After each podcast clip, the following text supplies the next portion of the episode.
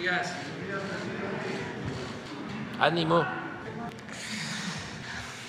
Bueno, el día de hoy vamos a informar sobre la situación de seguridad en el país, como lo hacemos cada 15 días, y también vamos a eh, celebrar el hecho histórico de que el día de ayer se cumplieron 90 años de la creación del Banco Nacional de Obras y Servicios Públicos, Banobras, y ha sido una institución importante para el desarrollo de México. Eh, vamos, eh, pues primero, si ya está Jorge Mendoza, director de Banobra. Listo, vamos con Banobra y luego seguridad.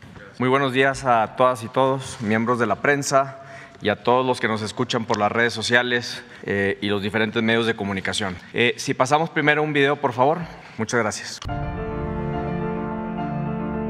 En el año de 1933, ante la inminente necesidad de incentivar la inversión en obras y servicios públicos o de interés colectivo, nació una institución con una misión clara alentar el desarrollo de infraestructura que llevara bienestar a las y los mexicanos en tiempos de grandes carencias, marginación y ausencia de servicios básicos. Todo ello en el contexto de los años posteriores a la Revolución Mexicana y a la crisis económica mundial derivada de la Gran Depresión al inicio de los años 30. Es así como el 20 de febrero de 1933 se constituye el Banco Nacional Hipotecario Urbano y de Obras Públicas, al cual conocemos hoy como Banobras.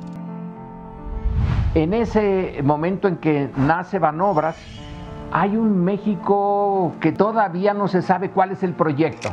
La posición del Estado revolucionario es la de crear instituciones nuevas que ayuden al eh, desarrollo y en medio de la Gran Depresión donde había desempleo, bueno, pues era una buena idea la obra pública.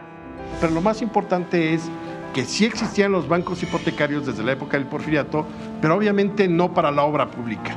Entonces, el sentido social que le da perfilan perfectamente lo que debía ser este banco.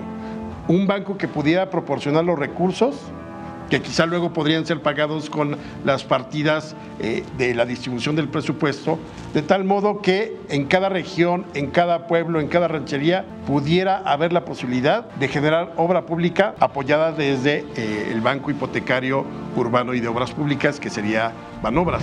A lo largo de estos 90 años, el financiamiento de Banobras ha sido fundamental en el desarrollo de proyectos de infraestructura carretera, presas, plantas de tratamiento, puertos, aeropuertos, clínicas y hospitales, escuelas, universidades, alumbrado público, drenaje, alcantarillado, sistemas de transporte masivo, así como de infraestructura deportiva, espacios públicos, lúdicos y culturales, proyectos que generan empleo y bienestar para las y los mexicanos.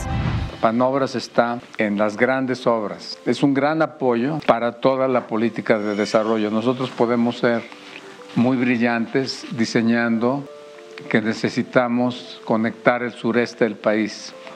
Pero no nos sirve de nada ser brillantes distinguiendo estos proyectos si no tenemos el arma financiera. El arma financiera, en este caso Van Obras, no solamente es un ejecutor de dispersador de crédito, sino que ha constituido toda una experiencia en obra pública y en financiamiento de obra pública por eso es que hoy, 90 eh, años después de su inicio, es una banca experta. Tenemos una relación de muchos, muchos años, décadas con Banobras. Este, Banobras ha sido una pieza clave en, el desarrollo de ICA como empresa. Nosotros tenemos los, eh, somos constructores de obra pública y somos desarrolladores de infraestructura, de concesiones. Vaya, tenemos miles de ejemplos de Banobras y ha sido nuestro banco de cabecera para el desarrollo de infraestructura. Banobras ha sido fundamental para el desarrollo de nosotros, obviamente para el desarrollo del país. Yo creo que juntos lo que hacemos es mejorar la vida de la gente. No solo es un banco, no solo es un generador de infraestructura, es una autoridad a nivel nacional. Entonces eso ayuda a que se resuelvan las situaciones y en la parte de la ejecución de obra, bueno, poca gente está tan vinculada a los procesos y a la misma construcción como la gente con la que tratamos en Banobras. Ha participado en la infraestructura más importante del país y de ahí viene su etapa de oro ahorita de Banobras. Han estado desarrollando todo lo que es el financiamiento, pero también saben construir, también saben operar y también saben conservar. Entonces, qué bonito que un banco tenga toda esa etapa. Banobras es una banca de desarrollo fundamental para el desarrollo del país. En la Ciudad de México, Banobras nos ha ayudado mucho desde el refinanciamiento de la deuda, el darnos excelentes intereses para poder potenciar los recursos públicos de la Ciudad de México, también nos ha ayudado en el financiamiento de grandes obras públicas. Es decir, ha sido fundamental en la inversión en transporte público y en otras inversiones para la ciudad, como las que hacemos conjunto con el gobierno de México. A mí me ha ayudado el FAIS. Nosotros buscamos a través del FAIS, porque teníamos un paquetito de 10 obras, que a través del FAIS tener el dinero en oportunidad para poder ejecutarlas. Poder iniciar las obras en el momento que uno, que uno decide hacerlas, tener el dinero en tiempo y forma y sobre todo poder responder a los habitantes, en este caso del barrio El Mirador, de una necesidad que tenían de hace muchos años.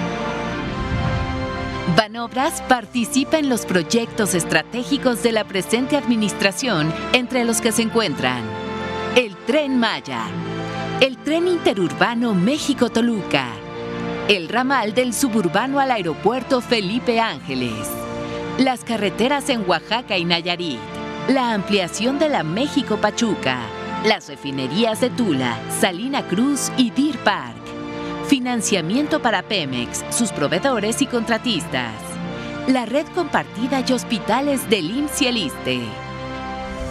Hoy, con 90 años de historia, Banobras es el quinto banco más grande del sistema financiero mexicano y se consolida como una institución clave que promueve la inclusión financiera, el financiamiento para proyectos, la administración y gestión estratégica del Fondo Nacional de Infraestructura, el cual brinda apoyos a proyectos de transporte masivo, acceso a agua, residuos sólidos, mantenimiento y construcción de infraestructura carretera, entre otros.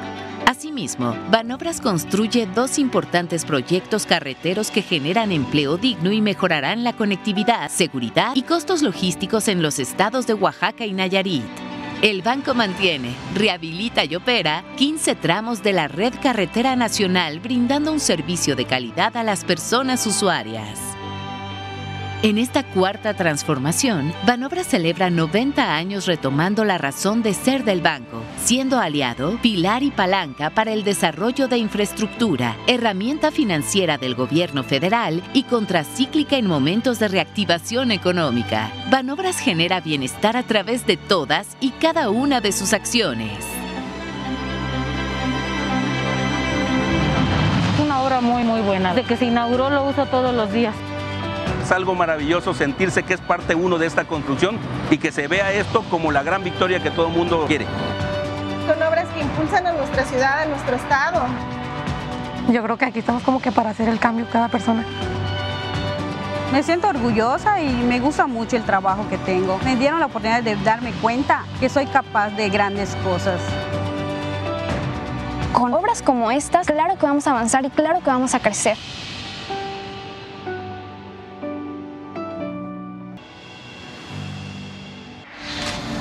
90 años de financiamiento para el bienestar.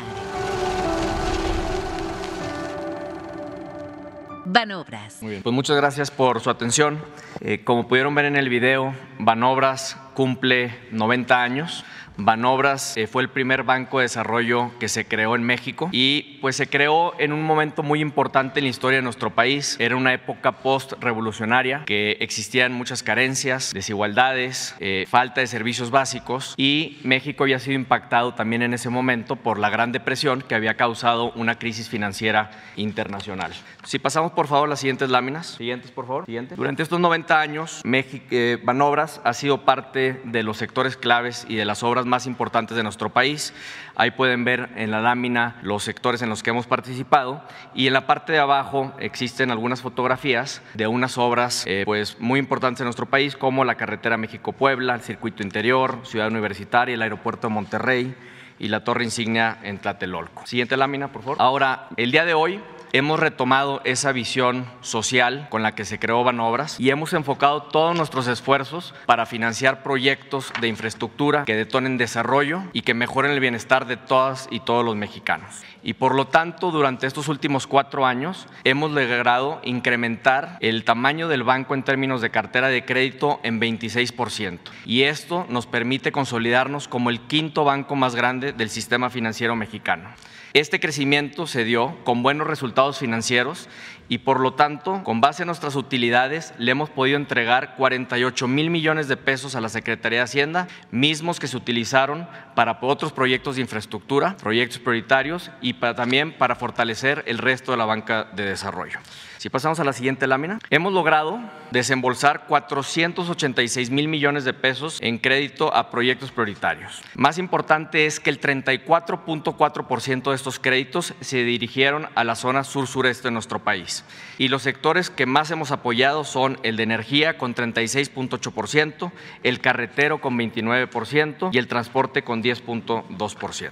Hemos hecho también, si pasamos a la siguiente lámina, un esfuerzo importante eh, para poder financiar a los estados de toda la República. Hemos logrado un financiamiento de 221 mil millones de pesos, de los cuales 49% fueron para refinanciamiento y 51% fueron créditos nuevos para inversión productiva. Algunos de los estados que recibieron apoyos de Banobra se encuentran Veracruz, Ciudad de México, Quintana Roo, Estado de Oaxaca y Nuevo León, entre otros. Si pasamos a la siguiente lámina, podemos ver también que Banobras ha hecho un esfuerzo muy importante en términos de inclusión financiera. Hemos sido parte de los programas de financiamiento de los municipios en nuestro país. Hemos logrado otorgar créditos a 234 municipios y siete entidades paramunicipales. Para los municipios que no tenían capacidad de tomar un crédito o que así eligieron no tomarlo, hemos logrado también darles asistencia técnica a más de 1.356. En la siguiente lámina podrán ver también que Banobras ha sido la principal herramienta financiera del gobierno mexicano y hemos logrado dar 234.624 millones de pesos a los proyectos prioritarios, entre los cuales se encuentran en el sector de transporte el tren Maya, el tren México-Toluca, el suburbano, que es el ramal al aeropuerto Felipe Ángeles, los sistemas de transporte urbano, principalmente en la Ciudad de México, en Guadalajara y en Monterrey, las carreteras Oaxaca-Puerto Escondido, Compostela-Las Varas, el ramal a Tepic, eh, el entronque eh, Capomo, Las Varas Puerto Vallarta, ampliación de la México-Pachuca y la Guadalajara-Colima.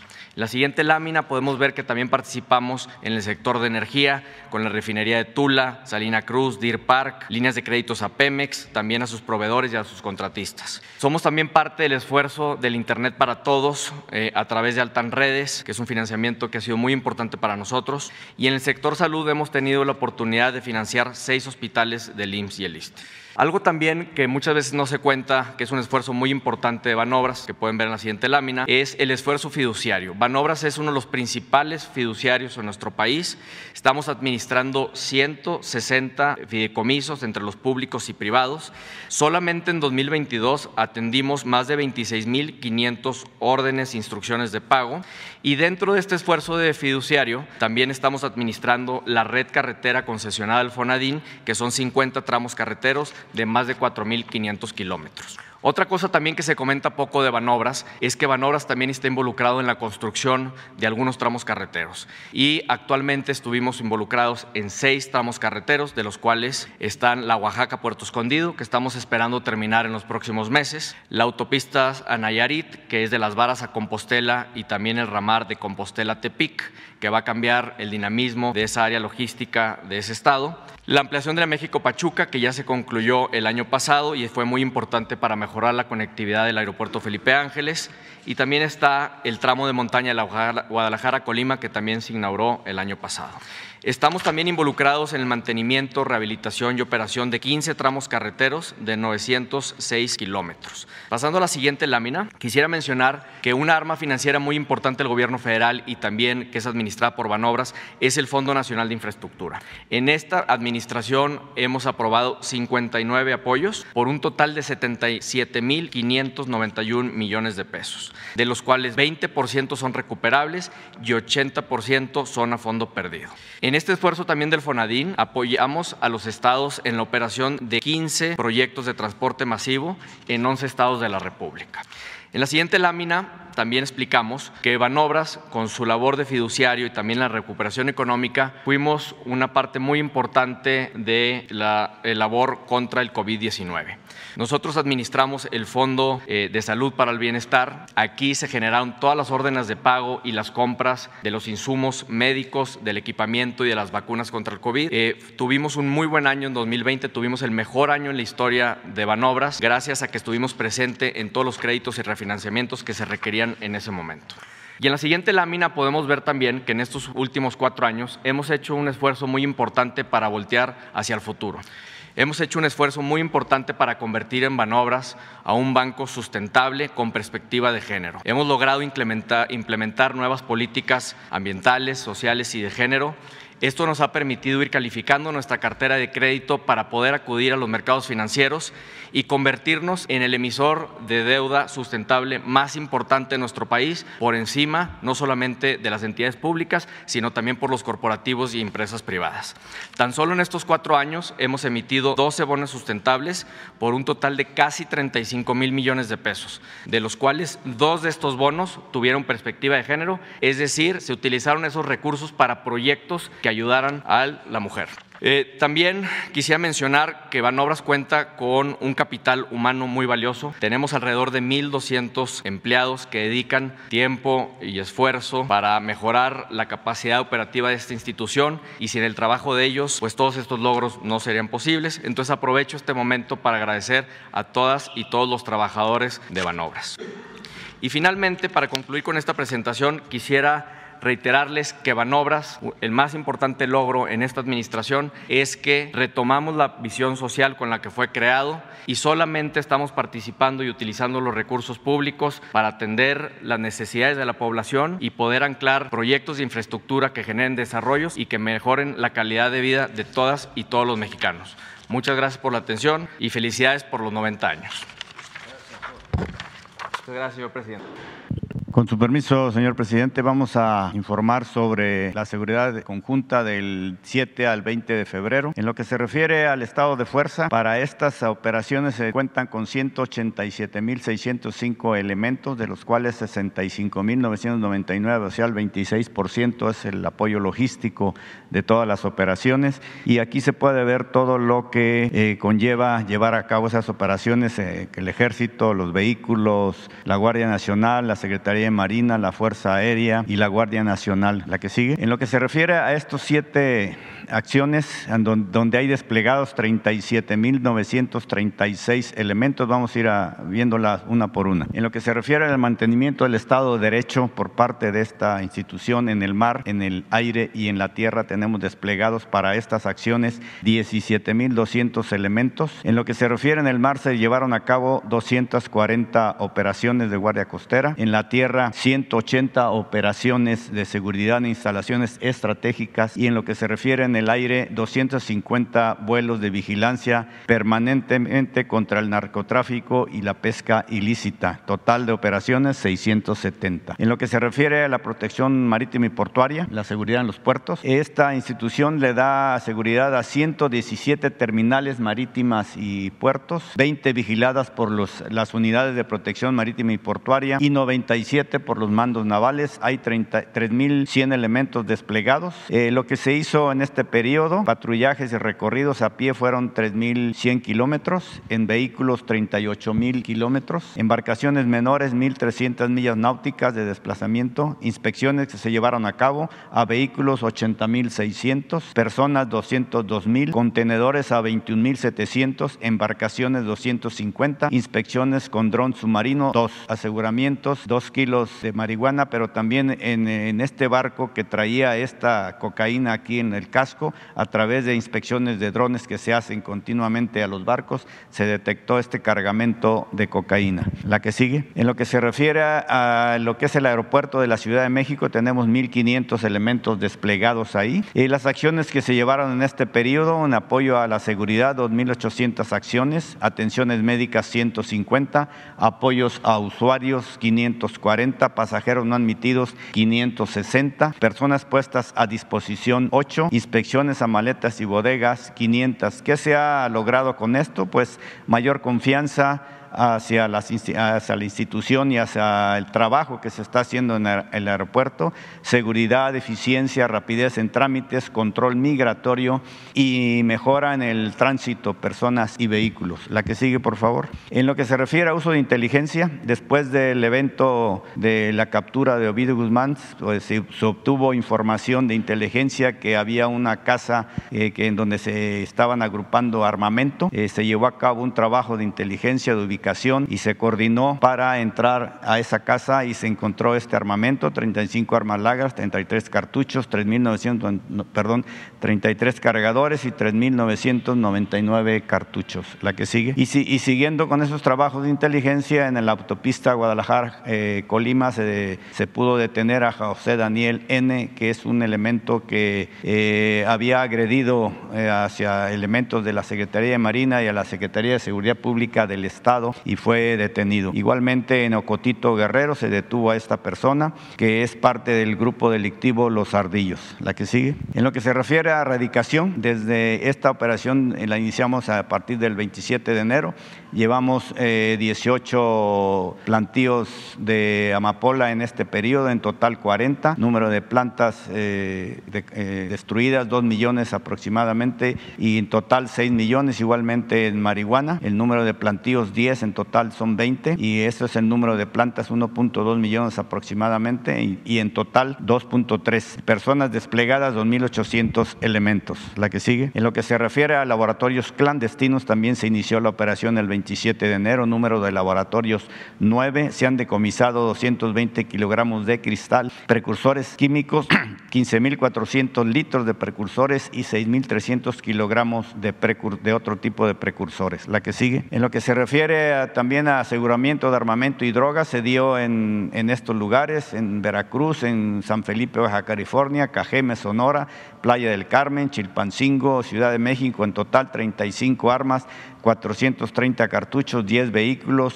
marihuana, granadas, 21 detenidos y 830 dosis de drogas. la que sigue. En lo que se refiere a esta eh, atención médica de primer contacto en lugares de difícil acceso que se han estado llevando en estos estados, en Baja California, Oaxaca, Chiapas, Baja California Sur, todos estos estados han sido los beneficiados. Ahorita en el 2023 se está dando este servicio en Guerrero, en Tabasco, Campeche, Yucatán y Quintana Roo. Se emplean dos aeronaves, ambulancias, vehículos y consultorios móviles. Se hace en conjunto con el Instituto Mexicano del Seguro Social, con el DIF, la Secretaría de Salud y Bienestar de las entidades que este, se acabo de mencionar. La que sigue, por favor. En lo que se refiere a otro tipo de eventos relevantes, aseguramiento en la mar, se aseguraron 1.388 kilogramos de cocaína, se detuvieron a 10 personas, cuatro mexicanos, seis ecuatorianos, seis, tres embarcaciones menores eh, se decomisaron, ocho motores fuera de borda y 1.900 litros de combustible. La que sigue. En lo que se refiere a operaciones de búsqueda y rescate, me refiero a salvaguarda de la vida humana. Tanto la Secretaría de la Defensa como la Secretaría de Marina cuentan con elementos desplegados, personal 2.900. Esta Secretaría cuenta con 33 estaciones navales de búsqueda y rescate, 22 están localizadas en el Océano Pacífico y 11 en el Golfo de México. Y, y también se cuenta con un equipo de búsqueda y rescate urbano, lo que le llamamos nosotros usar marina, que fue el que se desplegó a Turquía. Las operaciones que se llevaron en este periodo fueron 50, 2.832 elementos desplegados, eh, se llevaron a cabo 30 rescates diversos, evacuaciones médicas 5. En lo que se refiere al Ejército y Fuerza Aérea Mexicanas, ellos cuentan con un Centro Nacional de Búsqueda y Rescate, cuatro centros regionales y 19 subcentros, 68 personas desplegadas, se dio apoyo a dos accidentes aéreos que ellos atendieron. La que sigue, por favor. En lo que se refiere al tren Maya, se tiene, si la regresan por favor, perdón, en lo que se refiere al, interoceánico del istmo de Tehuantepec, ahí se tienen desplegados 1.900 elementos para darle la seguridad a los tres tramos, el que va de Coatzacoalcos a Salina Cruz, de Coatzacoalcos a Palenque y de Istepec a Ciudad Hidalgo. Hay 17 eh, bases de operaciones y tres estaciones navales avanzadas, 1.900 elementos están dándole la seguridad ahí al desarrollo de, de los trabajos que se están haciendo. La que sigue. Y por último, lo que corresponde a, mi persona, atenciones al COVID del plan DN3C, del de la Guardia Nacional y plan Marina, eh, pacientes atendidos en las instalaciones del Ejército y de la Secretaría de Marina, 299 personas, vacunas contra el COVID aplicadas 10.564 y hay 8.536 elementos desplegados. Gracias, le cedo la palabra al general. Con su permiso, señor presidente, continuamos con el informe. Adelante, por favor. En el ámbito de la Guardia Nacional eh, tenemos eh, los 128.233 elementos. De aquí para el 24, este es el efectivo total, 157.971, que se desea alcanzar aproximadamente 15 eh, mil por año, 15 mil este año y, y otros tanto en el siguiente. Eh, de todo este total se van a organizar 869 organismos con diferentes especialidades, 754 ya están en funciones y con el personal que, vamos a reclutar se integran a 115 que están pendientes. Adelante, por favor. Eh, en la construcción de las compañías llevamos 264 ya terminadas, 80 están en proceso de construcción y 150 están pendientes por iniciar, donde tenemos uh, haciéndose trámites sobre los terrenos que, en donde se van a establecer estas, estas uh, compañías. Eh, tenemos también siete eh, coordinaciones estatales en construcción, 15 coordinaciones de batallón de igual manera, en unidades habitacionales una ya concluida y cuatro en construcción. Adelante, por favor. Eh, en cuanto a apoyos que proporcionó la, Guardia Nacional a la Secretaría del Bienestar para la dispersión de programas, 9.361 apoyos. Eh, a la Secretaría de Agricultura y Desarrollo Rural, 402 eh, viajes de fertilizantes que equivalen a 14.949 toneladas de esto.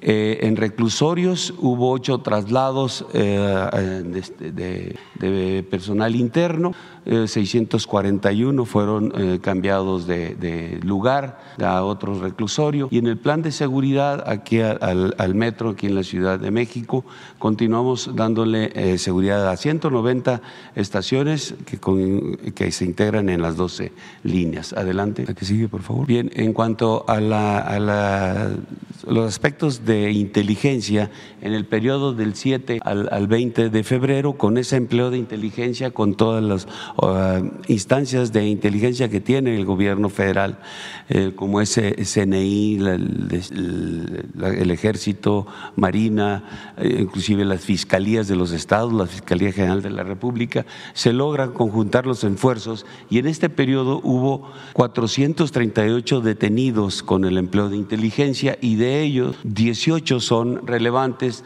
que aquí los vamos a ver rápidamente. En Matamoros, el día 7 de febrero, tres personas. Eh, participó el Ejército, Guardia Nacional, CNI, Fiscalía General de la República. Eh, aquí estas personas, eh, estaba un líder que se dedicaba al tráfico de personas y trasiego de drogas hacia Estados Unidos, son del cártel del Golfo. el día 9 de febrero, seis personas. Eh, también eh, estos son eh, parte del cártel del Pacífico, responsable de los, del movimiento de drogas de Centro y Sudamérica hacia Estados Unidos y también el principal encargado de la adquisición de todos los insumos que requieren, todos los precursores químicos que requieren para elaborar las metanfetaminas.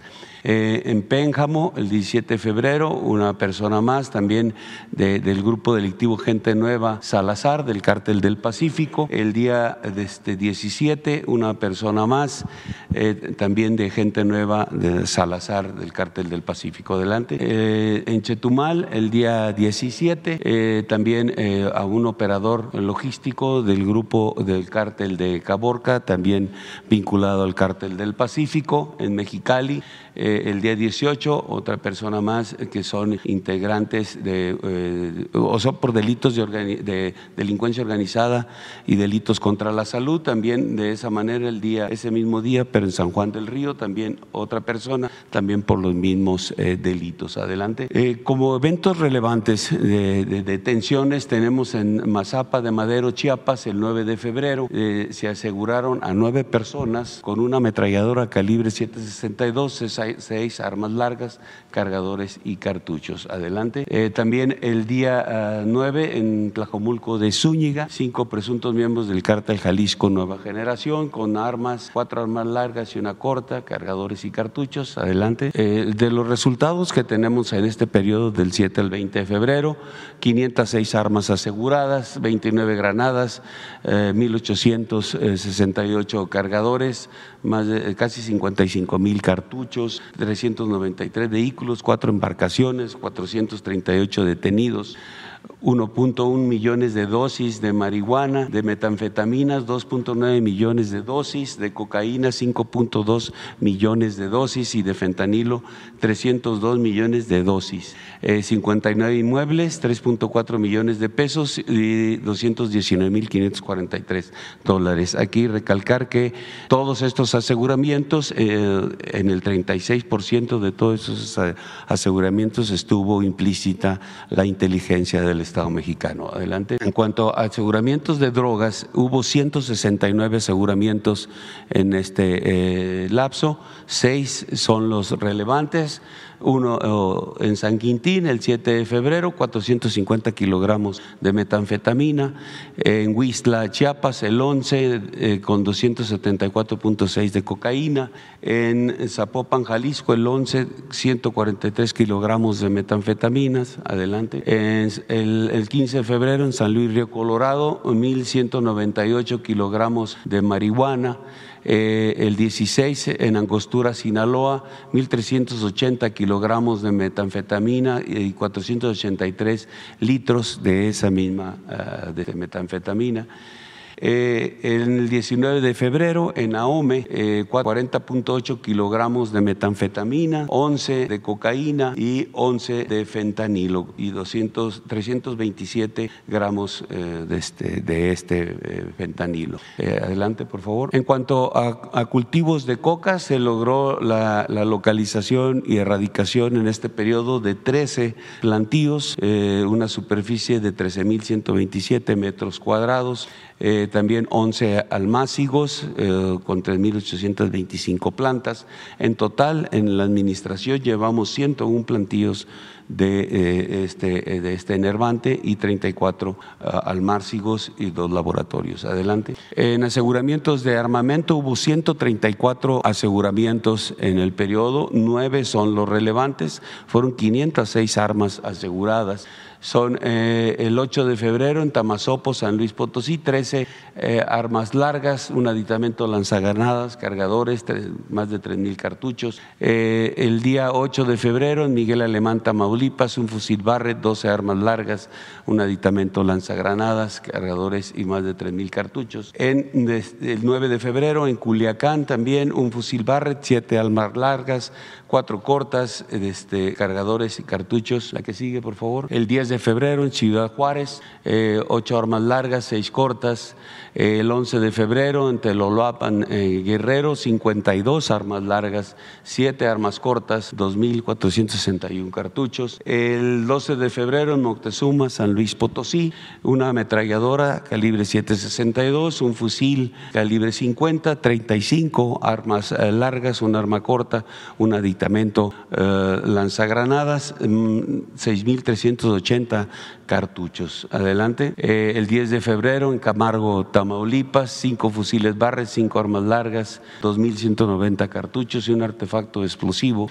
En Aguililla, Michoacán, el 12 de febrero, otro fusil Barret, dos armas largas, 13 artefactos explosivos, 1.225 cartuchos. Y 16 de febrero, eh, dos armas largas, cinco cortas, 16.760 cartuchos. Adelante. En cuanto a la estrategia para el fortalecimiento de aduanas, continuamos con, con 4.143 elementos en 21 aduanas fronterizas, 11 interiores, con los resultados de 30 detenidos, un pagaré de 2 millones de pesos, 1.2 millones de pesos en efectivo, 72.577 eh, dólares en, en, documentos, en cheques y 67.320 dólares en efectivo. También hubo 50 vehículos asegurados, 247 kilogramos de cocaína, 6 armas, 927 cartuchos y 9.788 componentes de cartuchos. Este, adelante, por favor.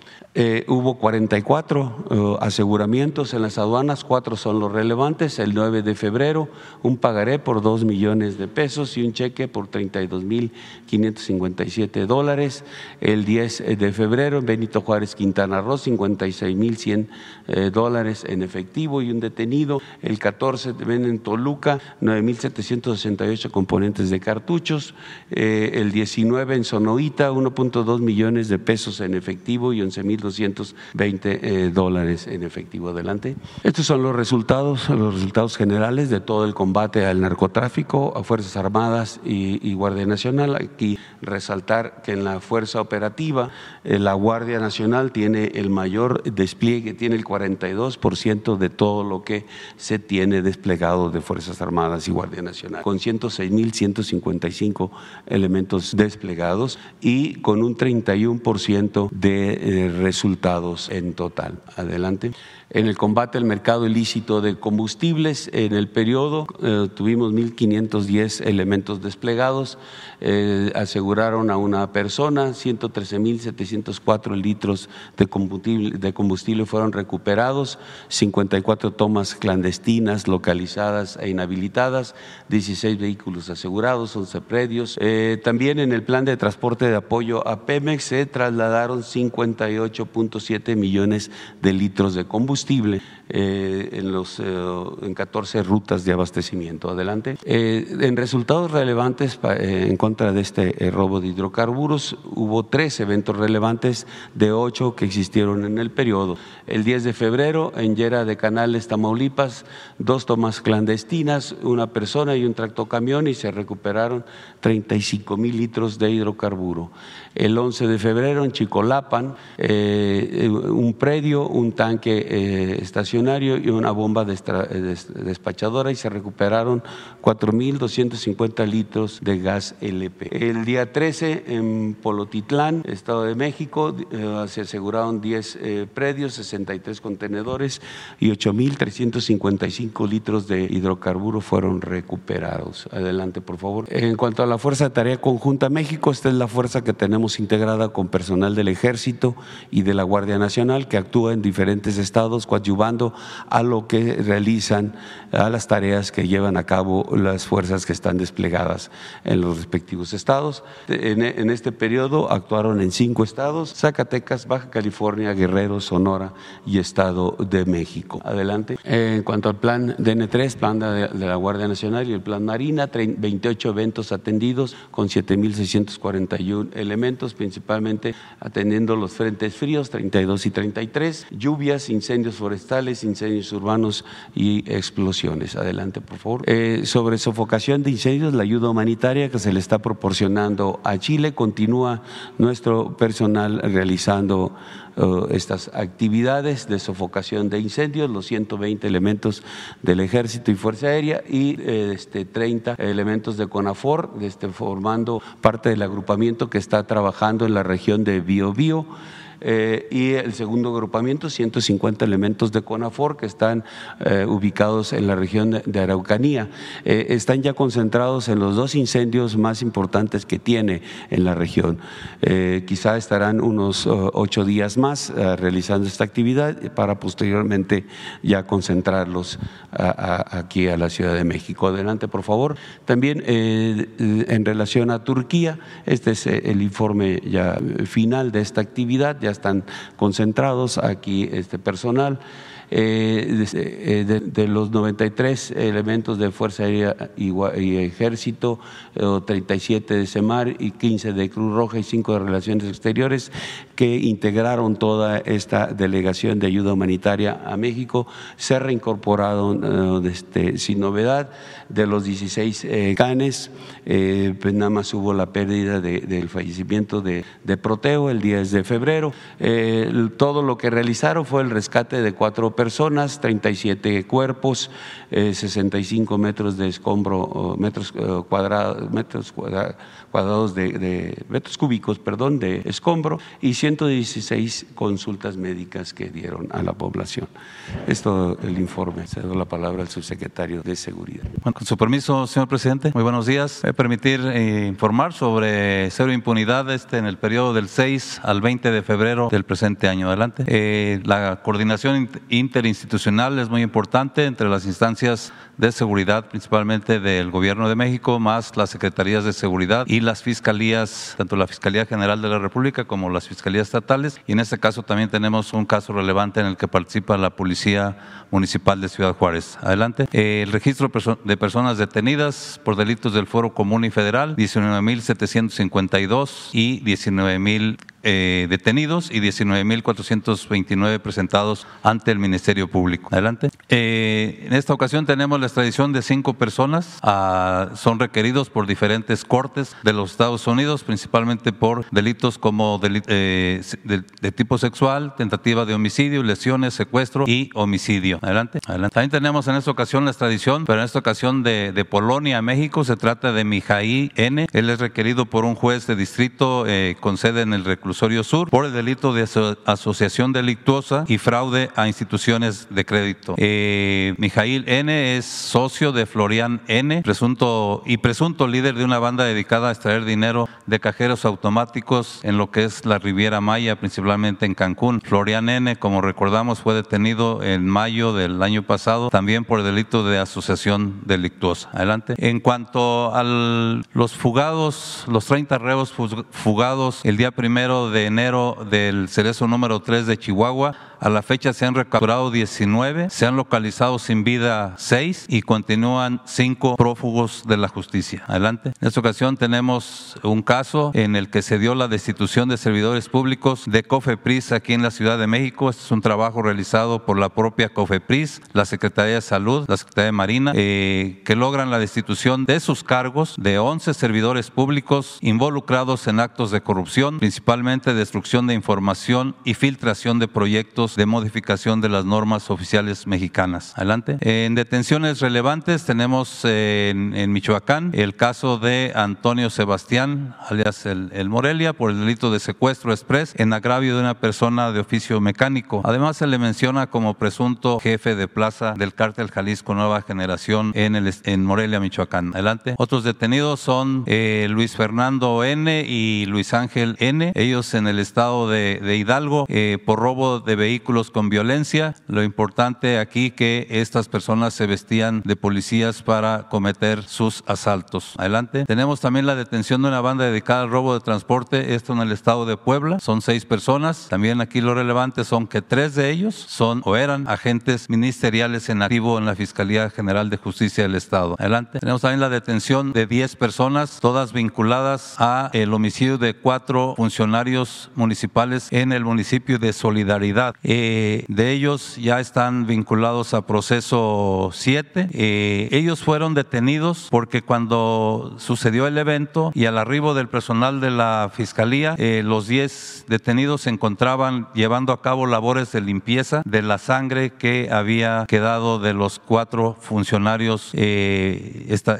municipales que fueron asesinados en ese bar, La Cueva. Adelante. También tenemos la detención de dos funcionarios municipales de, de del municipio de Cuernavaca, ellos acusados del delito de homicidio del expresidente del Club Rotario de Cuernavaca, Rafael Botello Marín. Los detenidos son Hugo N. y José Alfredo N. El primero de ellos, director general del C4 de Cuernavaca y el segundo, director de la Policía Cibernética también de ese municipio. Adelante. Otro detenido importante es eh, un, eh, un, líder del grupo criminal Nueva Alianza, esto en el, Estado de en el Estado de México. Se trata de Humberto N., alias La Víbora. Contaba ya con orden de aprehensión por los delitos principalmente de extorsión a comerciantes en municipios del Estado de México. Otros detenidos de este grupo criminal Nueva Alianza y que ya han sido reportados son Carlos Enrique N., alias el Bam Bam, y Javier N., la Ciragüeya. Adelante. Eh, una detención, como mencioné, esto realizado por la Policía Municipal de, Ciudad Juárez. Se trata de Jorge Manuel N., acusado de el homicidio de seis personas. Este hecho delictivo fue cometido en la noche del 8 al 9 de, febrero en cuatro diferentes domicilios en el fraccionamiento Urbivilla del Prado en Ciudad Juárez. Adelante. Algunos operativos encabezados o coordinados por Sedena en este periodo. Tenemos 53 operativos relevantes que dieron como resultado 76 personas detenidas, 197 armas largas aseguradas, 64 mil, más de 634 mil pastillas de fentanilo y 128 kilogramos de fentanilo granulado. Adelante. Uno de los operativos fue el realizado en Sinaloa, donde se logra la detención de José N., alias Lupe Tapia, por portación de, de armas y droga. A él se le ubica como presunto operador logístico de Ismael eh, el Mayo Zambada del Cártel del Pacífico y también como uno de los principales productores de pastillas de fentanilo y metanfetaminas para su trasiego hacia los Estados Unidos. Adelante. Otra detención eh, relevante en operativo encabezado por Sedena es el de Edgar Rolando N. y dos personas más. Esto en dos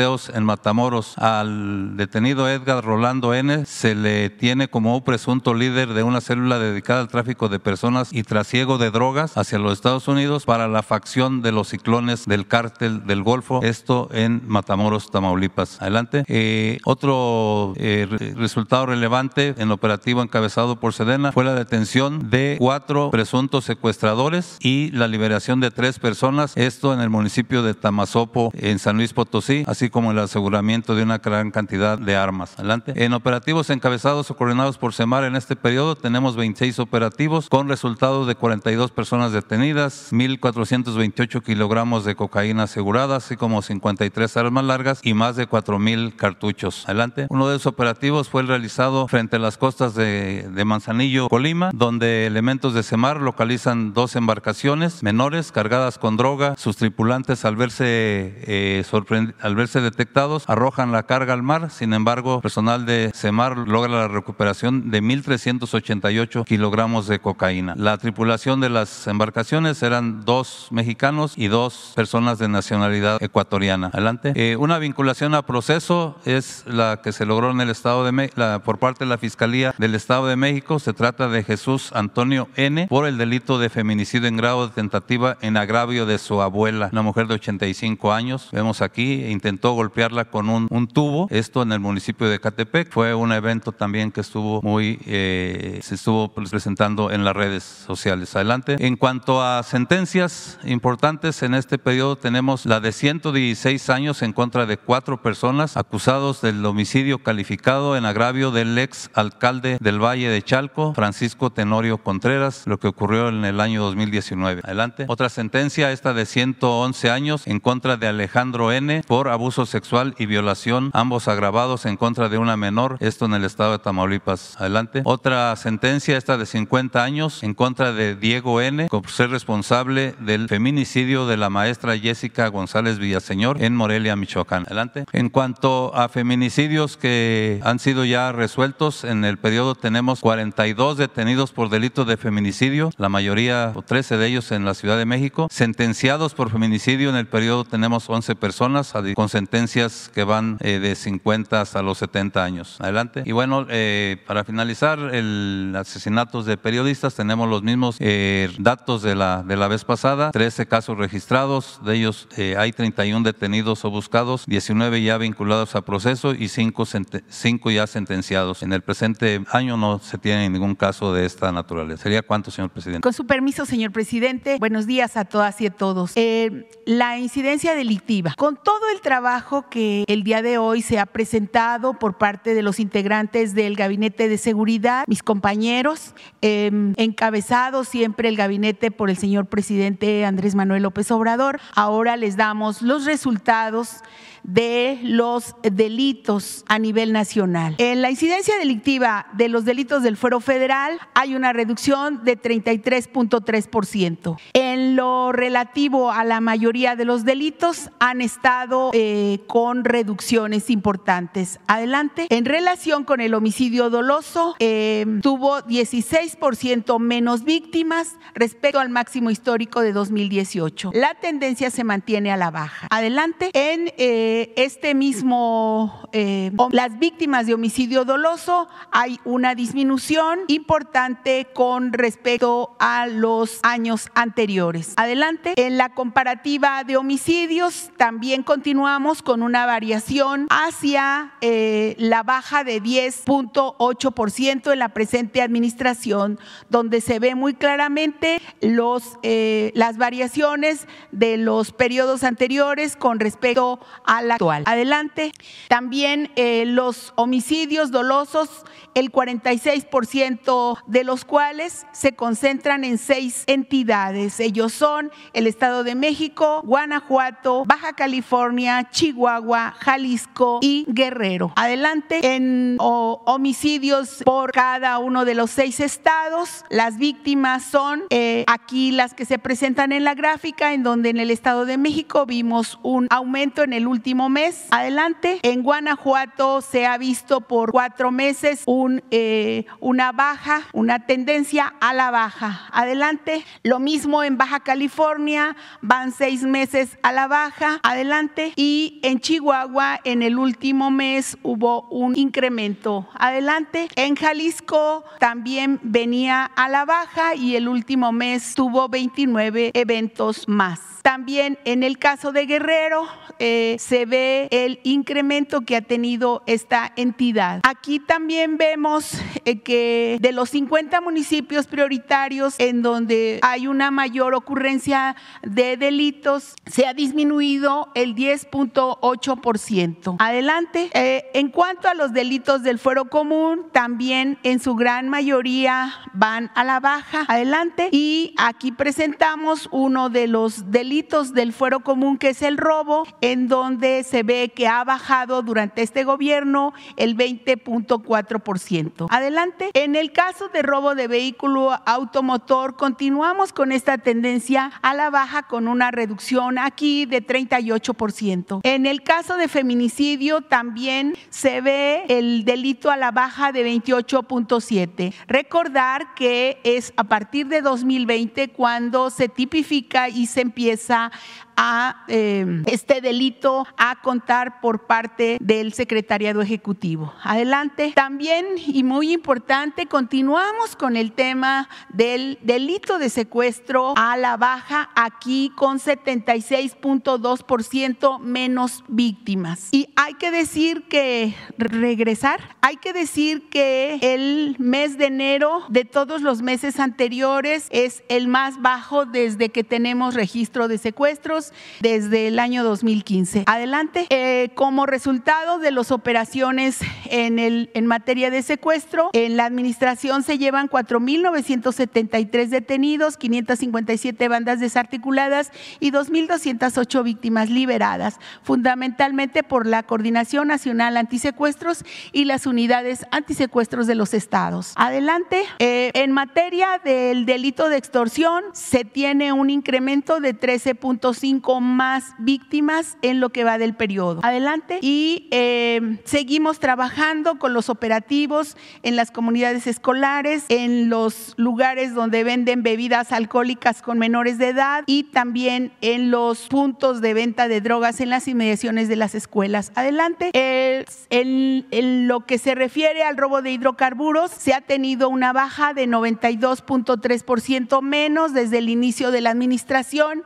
y esto lleva a un ahorro estimado del primero de diciembre de 2018 al 31 de enero de 2023 de 251.312 millones de pesos. Adelante. En lo relativo también a la prevención de la toma de casetas con el trabajo coordinado coordinado y organizado se lleva una, se ha evitado la pérdida de 1.894 millones de pesos desde el inicio de 2023 y del 2020 al 2023 que se implementaron los operativos de 44.238 millones de pesos en las casetas de Capufe. Adelante. Eh, eh, respecto a la regularización de vehículos de procedencia extranjera, eh, por instrucción del señor presidente, se ha hecho este programa en 14 estados que están aquí y hay 143 módulos instalados y a la fecha del 19 de marzo del 2022 al 20 de febrero de 2023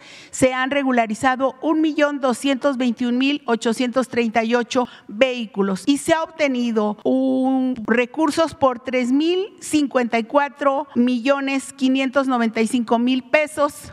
Recordar que estos recursos de este programa, también por instrucción del señor presidente, irán a dar a la pavimentación de los municipios que eh, contemplan este programa. Recordarles atentamente a los usuarios de este programa que cerrará el 31 de marzo de 2023. Adelante, eh, solamente señalar que está funcionando la estrategia porque estamos generando una baja en la incidencia delictiva y agradecer a todo el, el Estado mexicano a todos los que participan en este programa. Finalmente, señor presidente, solamente presentar los números que van sobre el Tianguis de Bienestar. Este programa que se realiza, el Tianguis de Bienestar, que se realiza em, en los municipios más vulnerables, más marginados de nuestro país y que consiste en llevar eh, allá de manera gratuita em, objetos que son nuevos, pero que fundamentalmente son decomisados, incautados a la delincuencia. Entonces aquí decir que en esta segunda etapa solamente actualizar, el día de ayer se visitaron cuatro municipios, 26 comunidades, 1.999 familias atendidas y se entregaron 32.278 bienes. Se atenderá en esta etapa 78 municipios en la Mixteca oaxaqueña. Decir eh, que estamos ahí y que terminaremos pronto y solicitar atentamente a los compañeros si ponen un video, si nos permite un video, señor presidente. Cumpliendo con la instrucción del presidente de México, el licenciado Andrés Manuel López Obrador, de llegar a las poblaciones con mayor necesidad del país, este 2023 el Tianguis del Bienestar continúa su cobertura en la zona de la Mixteca oaxaqueña a municipios, la mayoría de usos y costumbres. Con la entrega de bienes nuevos incautados y de primera necesidad, este lunes inició esta etapa de operación para atender a la población de cuatro de los 78 municipios objetivo. Santa Catarina Yosonotú, San Miguel el Grande, Santa Cruz Tacagua y Santo Domingo Ixcatlán, en beneficio de un total de 1.999 familias de 26 comunidades, a las cuales se distribuyeron 32.278 bienes como ropa, calzado, telas, enseres domésticos y herramientas. El Tianguis del Bienestar es un esfuerzo conjunto de la Oficina de la Presidencia de la República, la Secretaría de la Defensa Nacional, la Secretaría de la Función Pública y la Secretaría de Hacienda y Crédito Público a través del Instituto para Devolver al Pueblo lo Robado y el Servicio de Administración Tributaria, así como de la Agencia Nacional de Aduanas de México y la Guardia Nacional, instituciones que de manera solidaria se coordinan con la Secretaría de Seguridad y Protección Ciudadana y que trabajan en estrecha colaboración con los gobiernos estatales y municipales porque, por el bien de todos, primero los pobres.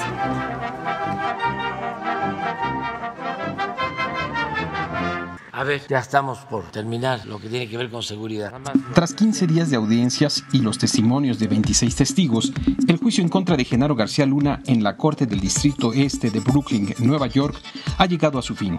Únicamente resta el veredicto del jurado que continuará su deliberación hoy martes 21 de febrero. El exsecretario de Seguridad Pública de Felipe Calderón y exdirector de la Agencia Federal de Investigación durante el gobierno de Vicente Fox enfrenta cinco cargos, tres por narcotráfico de drogas, uno por delincuencia organizada y otro más por falsedad de declaraciones. 12 miembros del jurado, cuya identidad se mantiene anónima por razones de seguridad, decidirán la culpabilidad o inocencia de García Luna, quien en caso de ser hallado culpable será sentenciado por el juez Brian Cogan, quien también sentenció al Chapo Guzmán. Los testigos de la Fiscalía se dividieron principalmente en dos grupos. Por una parte, agentes o ex agentes gubernamentales de los Estados Unidos y México, y por la otra, los llamados testigos cooperantes, criminales que purgan sentencias o enfrentan juicios en los Estados Unidos.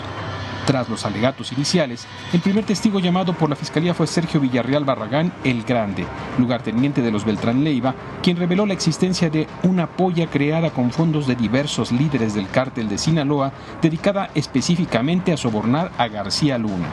Luego declaró Tirso Martínez Sánchez, el futbolista, encargado de los cargamentos de cocaína transportada en tren a Los Ángeles, Chicago y Nueva York, lo cual fue luego confirmado por varios agentes de diferentes cuerpos de seguridad, como la Antidrogas de Estados Unidos y el Servicio de Inmigración y Aduanas. Oscar Nava, el Lobo Valencia, explicó la manera en que la cocaína de Sudamérica entraba al aeropuerto de la Ciudad de México, controlado por Arturo Beltrán y el Rey Zambada. Esto fue confirmado por el ex policía federal Raúl Arellano, quien señaló directamente a Ramón Pequeño, ex jefe antidrogas de dicha corporación, y el entonces director de aeropuertos Oscar Moreno. Posteriormente, Israel Ávila, contador de los hermanos Pineda Villa, reveló la existencia de un libro de contabilidad en el que se apuntaban los gastos, pagos, registros de drogas, pagos de renta y pagos a funcionarios públicos a nivel estatal, federal y municipal. Y ahí se registró el nombre de Genaro García Luna, bajo el apodo de El Tartamudo o Metralleta, con sobornos que fluctuaban entre 1, 3 y 5 millones de dólares. El narcotraficante colombiano Harold Mauricio Poveda Ortega, alias El Conejo, aseguró que Arturo Beltrán Leiva entregó a García Luna 300 mil dólares para que sobornara medios de comunicación.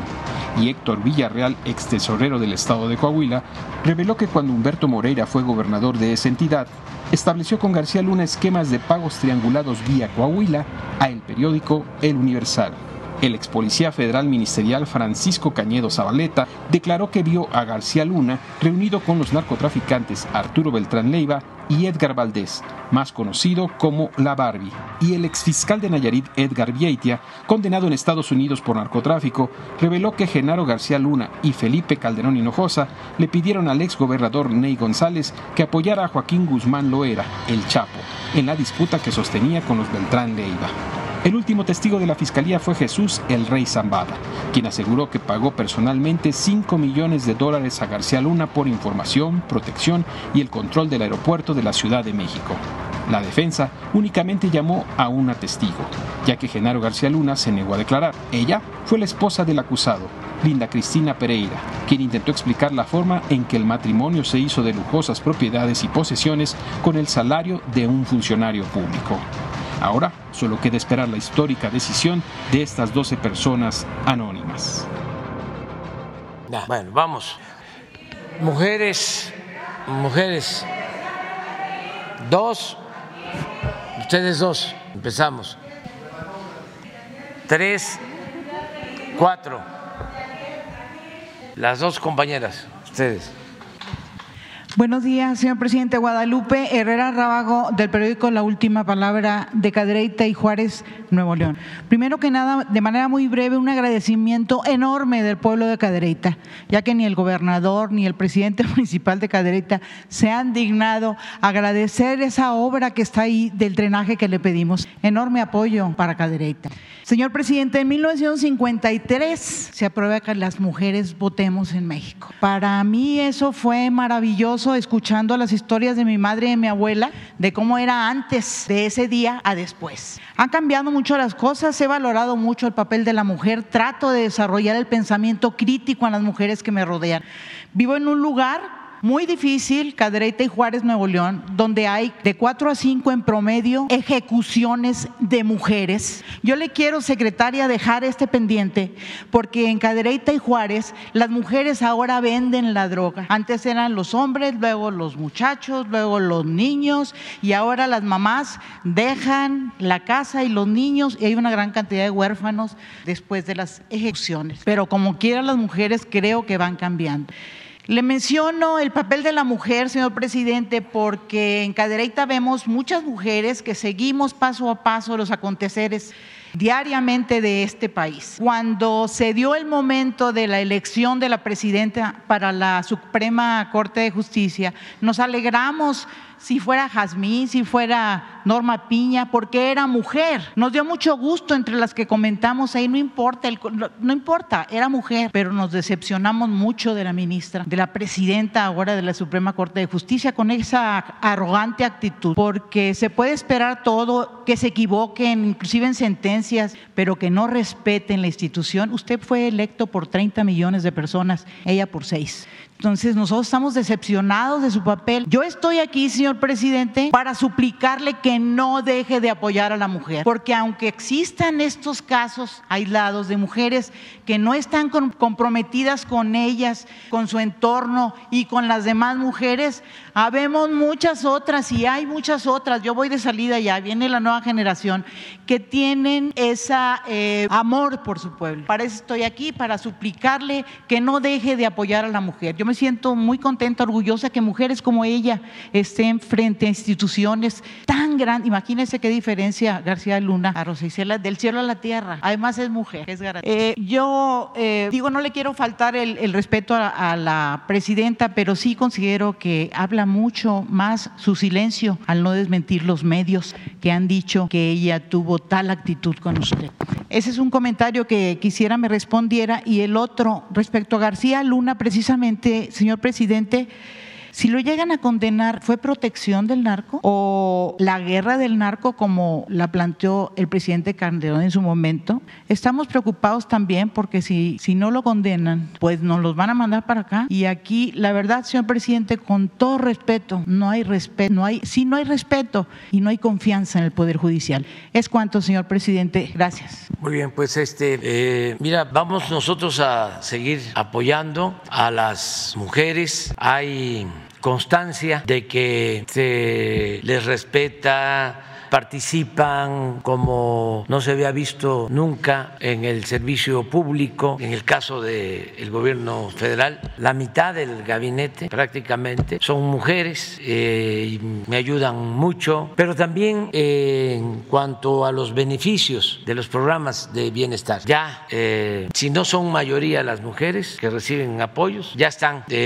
a la mitad, es decir, son beneficiarias igual que los hombres de todos los programas sociales. Hay casos como por ejemplo la entrega de becas para estudiantes que son alrededor de 11 millones. La mayoría que reciben las becas, de los que reciben las becas, eh, son mujeres. Y ya está en el programa Sembrando Vida, que es trabajo en el campo. También el porcentaje de mujeres beneficiadas con este programa eh, es muy importante. Ya pasa del 30%. Y así vamos a continuar. Eh, lo demás no es tan importante importante, aunque se sostiene que la forma es fondo, lo que interesa es que el Poder Judicial actúe con honestidad, con rectitud y que tenga como único amo al pueblo de México. El problema con el Poder Judicial es que desde hace mucho tiempo, sobre todo a partir del periodo neoliberal, se sometieron como empleados de grupos económicos, de grupos de intereses creados, nacionales y extranjeros. Entonces, eh, jueces, magistrados, ministros, defensores de particulares, de potentados, atendiendo a los abogados de los grandes despachos de fiscalistas, los grandes despachos de penalistas,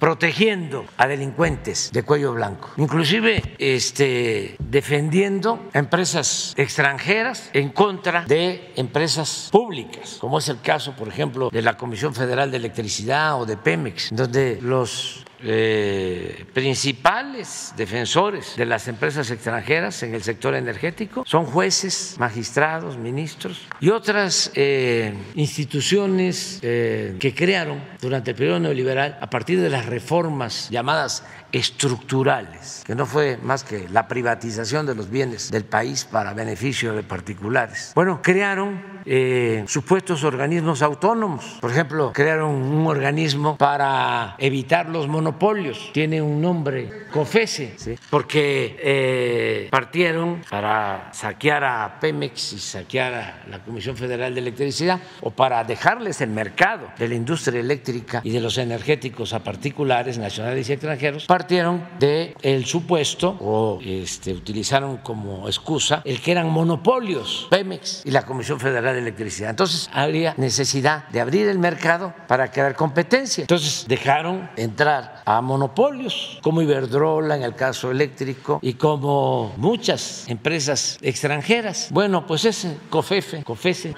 este, todo lo que este, se hacía para proteger a Pemex, para proteger a la Comisión Federal de Electricidad, que eh, habían dejado a las dos empresas eh, en estado lamentable, porque lo que querían era que desaparecieran por completo. Nada más, en el caso de la industria eléctrica, eh, si no hubiésemos intervenido, si no se hubiese dado el cambio, la Comisión Federal de Electricidad estaría generando apenas hoy el 20% de la energía eléctrica que consumimos en el país, cuando hace 25 años era la que generaba toda la energía eléctrica que consumíamos, que consumíamos en ese entonces en el país, porque fueron creciendo las empresas particulares y el propósito era quitarlas. ¿Qué creen que pasa? Termina su eh, tiempo como directora de COFESE, la abogada que siempre estuvo este, amparándose contra de las empresas públicas y me mandan a decir de una empresa de Monterrey creo que de Alfa, que si no tenía yo inconvenientes porque querían contratarla como funcionario. Les digo, no, no tengo ningún inconveniente. Pues qué inconveniente puedo tener. Porque eh, parte de lo que hicieron estos legisladores conservadores fue bloquear eh, limitar la ley de austeridad en donde se establecía que un funcionario público no podía terminar su cargo y pasar a la iniciativa privada, porque había un conflicto de intereses, como lo hizo Cedillo, dando el mal ejemplo, que termina de presidente y se va a trabajar de asesor de una empresa ferrocarrilera a la que se le entregó los ferrocarriles nacionales, o Calderón, que termina de presidente y se va a trabajar con Iberdrola entonces, cuando llegamos, se eh, envía esa iniciativa de reforma, se aprueba, pero luego la Corte, el Poder Judicial, la limita, porque decíamos, tienen que pasar 10 años para que un funcionario pueda trabajar en la iniciativa privada. Entonces la limitaron, la declararon inconstitucional eh, y le quitaron ese tiempo. Por eso ahora se dan estos casos. Eh, yo no tengo ningún inconveniente porque legalmente lo puedo hacer, lo puede hacer. Pero ¿qué es esto? Una inmoralidad. Es demostrar que todos estos institutos supuestamente autónomos los crearon no para defender al pueblo, sino para defender a una oligarquía, para decirlo con claridad.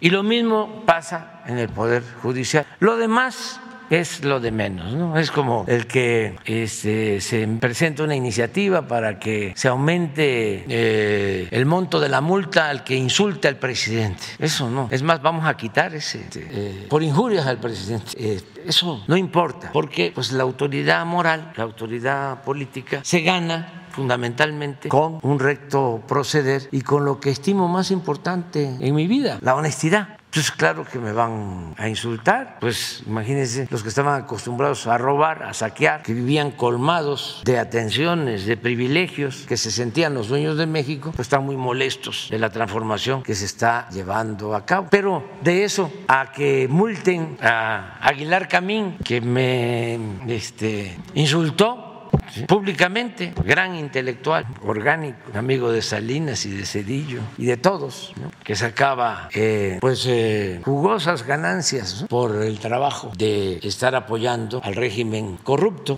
¿Por qué eh, esa ley hay que derogarla? Yo recuerdo que en las memorias que no se publicaron, que tenía Díaz Ordaz, una de las cosas que me llamó mucho la atención es de que él decía que el ingeniero Alberto Castillo se sentía el presidentito, fíjense, Díaz Ordaz, después del 68, el presidentito, y este, manifestando su coraje porque el ingeniero Alberto como opositor en el movimiento del 68 había dado el grito de independencia en Ciudad Universitaria. Entonces, este, era un afán que prevalecía de autoritarismo, que no había nada de tolerancia. Entonces es un régimen muy vertical, muy de mano dura y eh, es muy probable que eso haya llevado a que tomara la decisión de eh, utilizar al Estado Mayor en ese entonces para reprimir a los estudiantes. Y antes también, yo creo que por injurias, no, eso fue porque lo acusaron de que se robó, ya me acordé. Este, había una planta en la laguna, en la hacienda de los Madero, eh, y de eso de que acusaron a Francisco y Madero para meterlo a la cárcel cuando la elección, cuando lo eh, detuvieron en San Luis Potosí, Guayule, o sea, lo acusaron de haber robado este, unos sacos, unos costales de Guayule. Creo, busca ver si es una planta ya, no se cultiva, pero en ese entonces este, sí había este, el Guayule. Entonces le fabricaron estos delitos. Entonces yo no quiero de ninguna manera que eso se mantenga, eso lo vamos a quitar, como vamos a quitar también antes de que yo me vaya, el 33 famoso, de que si un extranjero viene, participa en cuestiones públicas, políticas, declara algo, se le aplica el 33, o sea, se le expulsa del país. Eso no solo quedó en la constitución del 17, venía desde antes este, de declarar extranjero pernicioso. Ahora que vinieron estos este, conservadores de España, Vox, Sí, yo hasta les dije que se quedaran más tiempo este, conviviendo aquí con sus colegas del bloque conservador, este, pero no se fueron rápido. Aquí no hay problemas en cuanto a eso. Y sí vamos a seguir apoyando a las mujeres. Sí, presidente, nada más esa era esa observación. Nosotros decíamos, ¿Cuál techo de cristal que se rompió? Parecía chivo en cristalería con sus actitudes. La mera verdad, yo siento que a las mujeres mexicanas nos falta altura todavía. Le agradezco mucho el apoyo a la mujer, le agradezco mucho el apoyo a Cadereyta y seguimos ahí en la misma trinchera este, por la gente de Cadereyta. Muchas gracias, señor presidente. Sí, Guayule, sí. José Revueltas fue preso la primera vez cuando lo llevaron a las Islas Marías por injurias al presidente.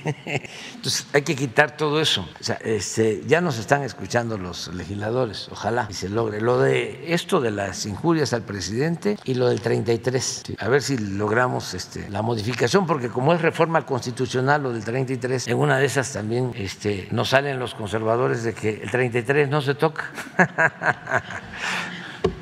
Bien, la compañera. ¿Qué tal? Muy buenos días, presidente. Buenos días también a todos los integrantes del gabinete. Adriana Estela Flores de Imer Noticias. Yo le quiero preguntar en primer lugar, presidente, acerca de un tema político electoral. Ya avanzó en comisiones del Senado el plan B de la reforma electoral, donde se quitó, se eliminó esta cláusula de la llamada de la vida eterna de los partidos políticos.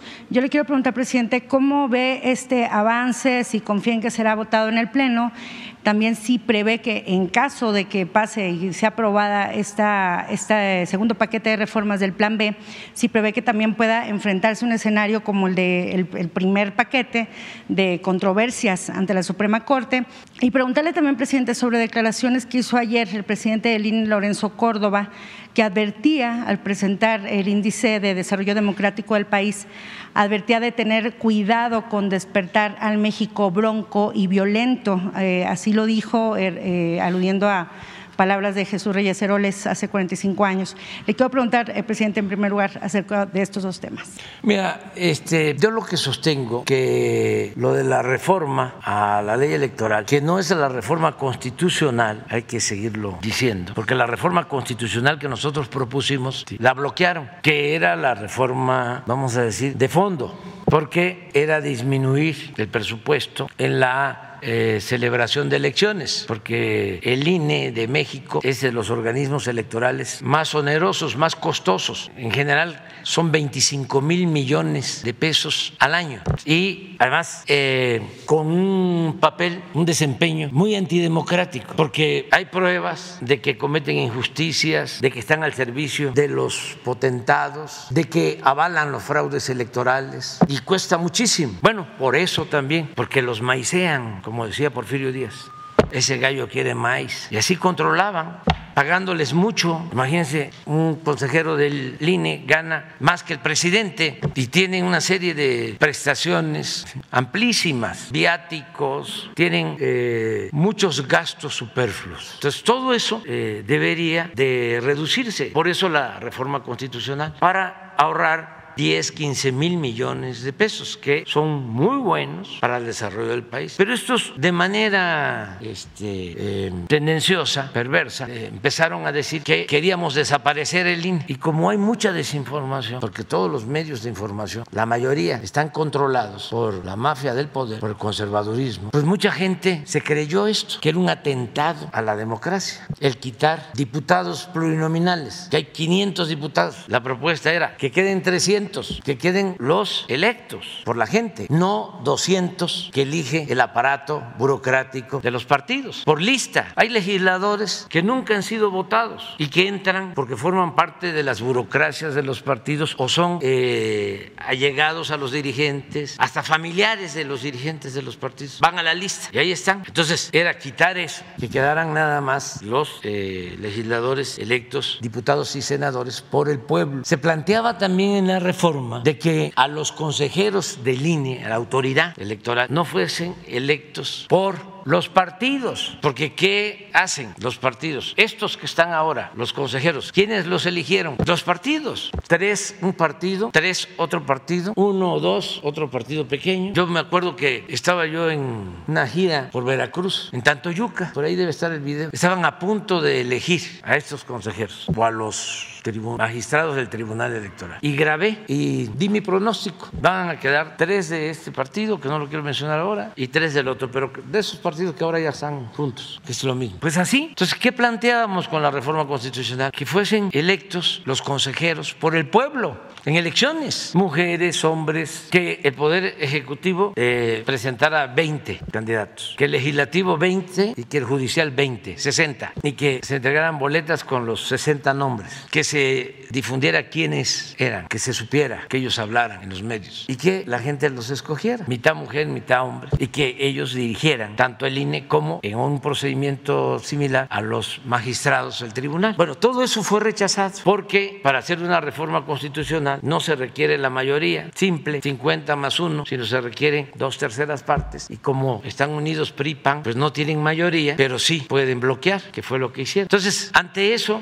porque pues es una responsabilidad de nosotros, yo no soy alcahuete ni cómplice de mafias, que planteé, vamos cuando menos a hacer una reforma a la ley, no es una reforma constitucional. Por lo mismo, una reforma a la ley electoral está muy acotada, muy limitada, porque ya no va a eh, transgredir nada de lo que está en la Constitución. No se puede. Entonces, el margen para la reforma a la ley electoral pues, es muy limitado. ¿Y qué es lo que se propuso?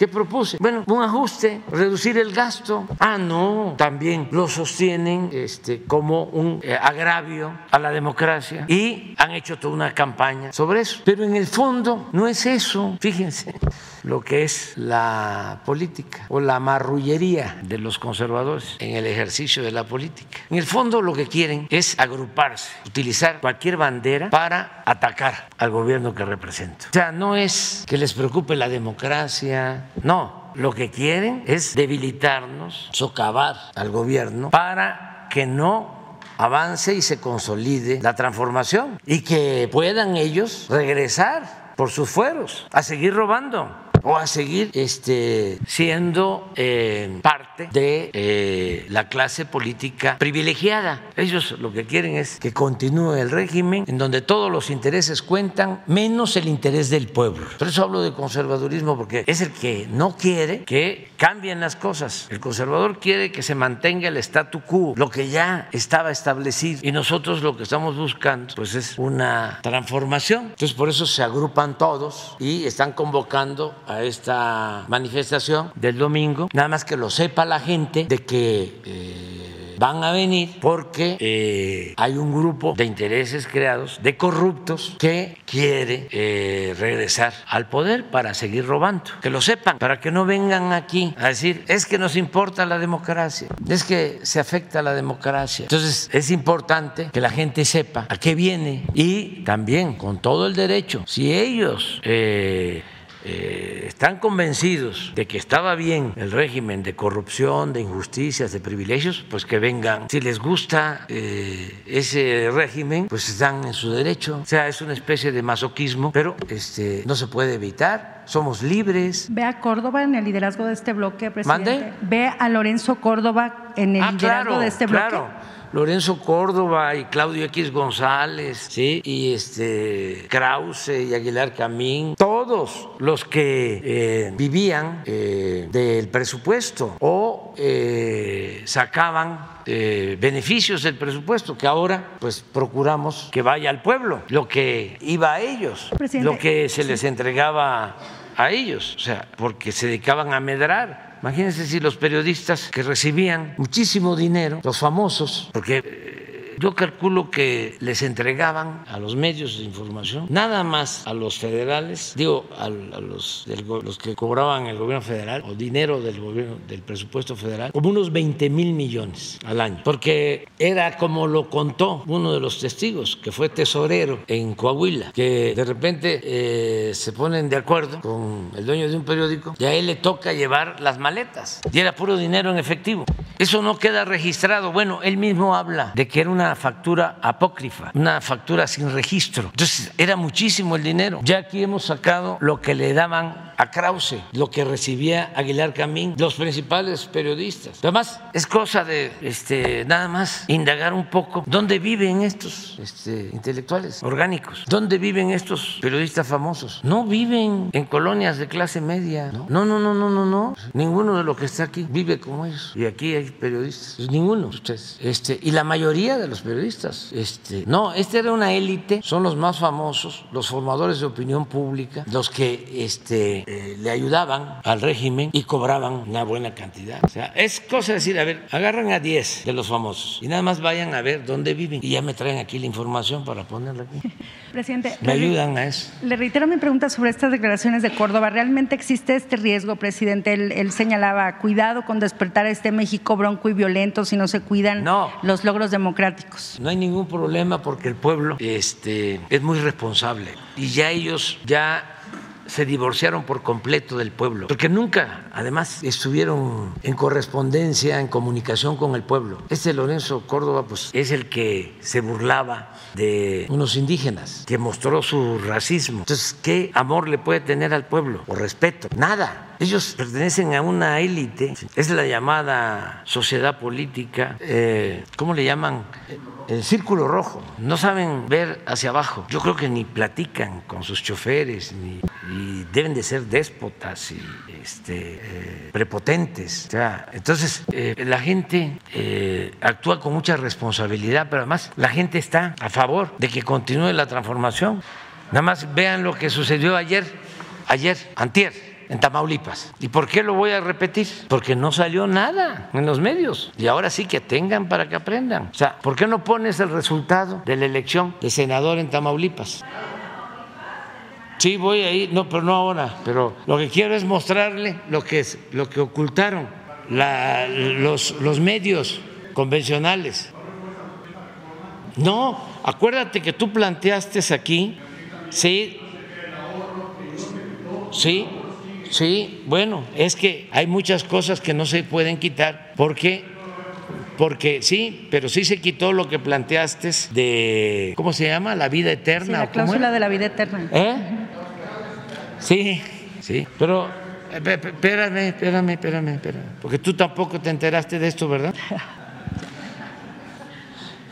Esto es lo que pasó el domingo en Tamaulipas. Y fíjense que para hacer una extraordinaria del Senado fueron muchos votos. El candidato del verde, porque esto es lo que debería de estar este, tomando en cuenta el presidente del INE, pero de esto no habla. El candidato del verde, 23.256 votos. Y esto es para que allá en Chihuahua, en Sonora, en Quintana Roo, en Chiapas, en Oaxaca, donde nos están viendo, ay, nuestros paisanos también se informen. Obtuvo el 3.93, casi 4%. Así es, ¿verdad? Muñoz Cano. La candidata del bloque conservador, PAN, PRI, PRD, ¿se acuerdan cuando decían decían que no era cierto que estaban juntos, el que yo decía el PREAN, y cómo querían engañar de que eran distintos, porque Salinas quería un modelo bipartidista, en donde ganara uno o ganara el otro siempre fuese lo mismo, nunca perdieran los de arriba. Es como la diferencia que puede haber entre la Coca-Cola y la Pepsi-Cola, pues era lo que querían. Pero no lo lograron porque surgió un movimiento, otro, y entonces ya no les quedó más que unirse y quitarse la máscara y ya forman un bloque conservador, que es, esta es la formalidad, pero aquí está Claudio X González, aquí están algunos empresarios que eran consentidos del régimen como los hijos predilectos del antiguo régimen, banqueros y empresarios. No todos los empresarios, pero sí un grupo muy selecto que no pagaba impuestos, como ahora tienen que pagar, están molestísimos. Y a este bloque pertenecen pues los dueños y algunos periodistas famosos. Porque cada empresa periodística, porque no es que el periodismo lo lleven a cabo los periodistas o los comunicadores, son empresarios y tienen una empresa de comunicación o de información o periodística para chantajear, para amenazar y para obtener prebendas como eh, una forma de presionar. Entonces aquí están también ellos, no todos los periodistas, desde luego, hay excepciones honrosas. Y aquí está también estos grupos de intelectuales que se fueron formando desde Salinas, tanto el grupo de Krause como el grupo de Aguilar Camín, que incluyen historiadores,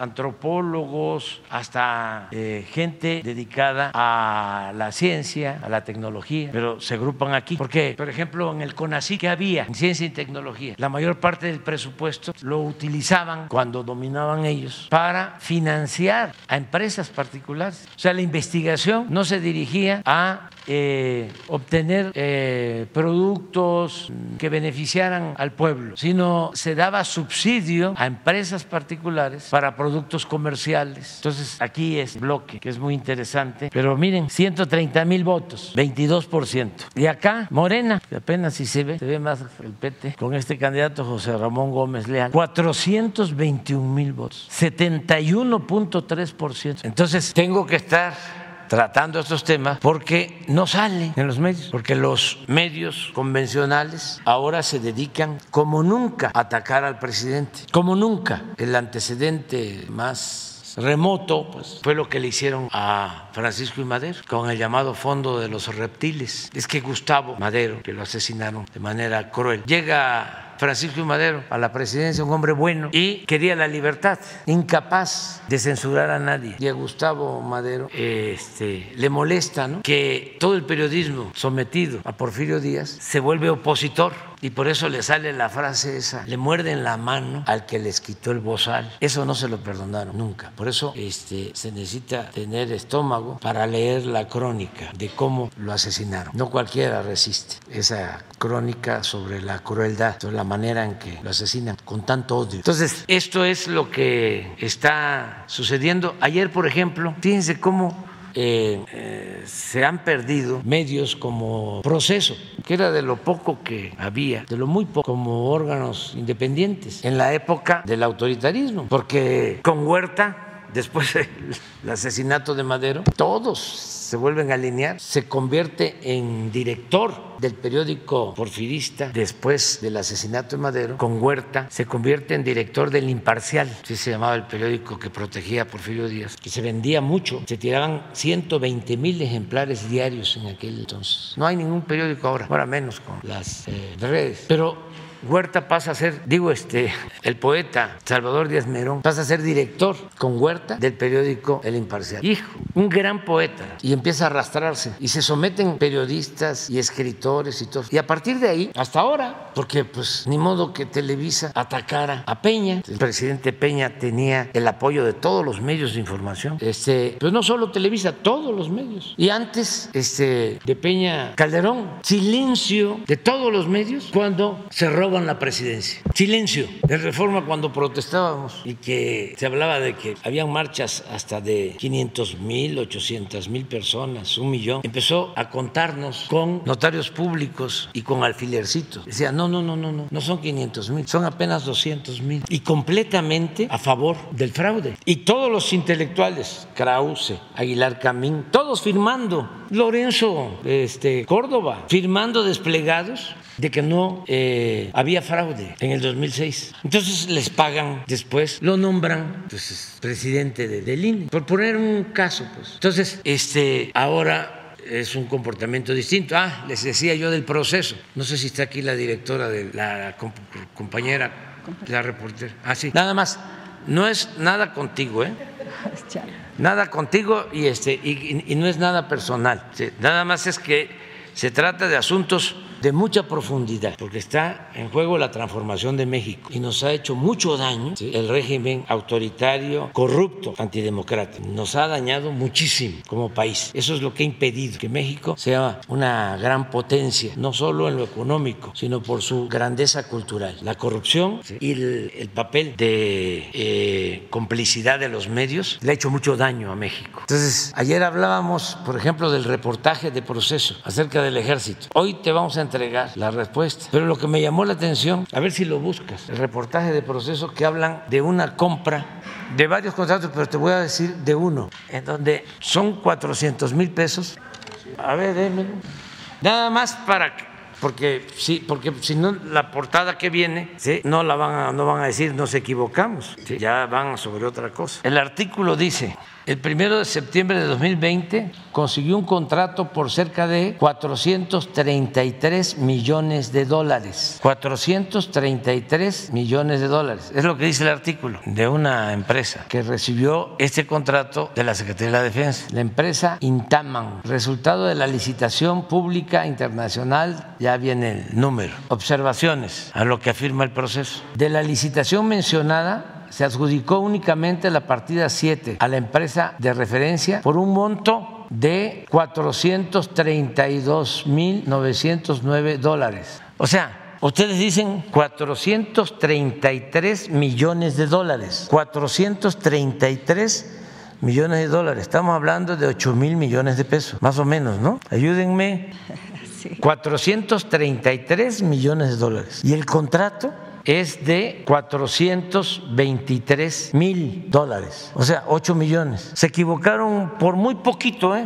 No, por eso digo, es que hicieron muy bien las cuentas. Lo voy a repetir. O sea, es un descuido, un desaseo, y lo tengo que poner ahora, lo tengo que decir ahora, le vamos a entregar. Aquí está, esto es lo que sacaron: 433 millones de dólares, que sí son 8 mil millones de pesos. Y fueron 432 mil dólares, 8 millones. De 8 millones a 8 mil millones. ¿Qué van a hacer? No, no, no, no, no, no, no, no, no, no, no. Aquí te vamos a entregar todo. Nada más es un botón de muestra. Ya ustedes van a aclarar. Pues yo entrego la información.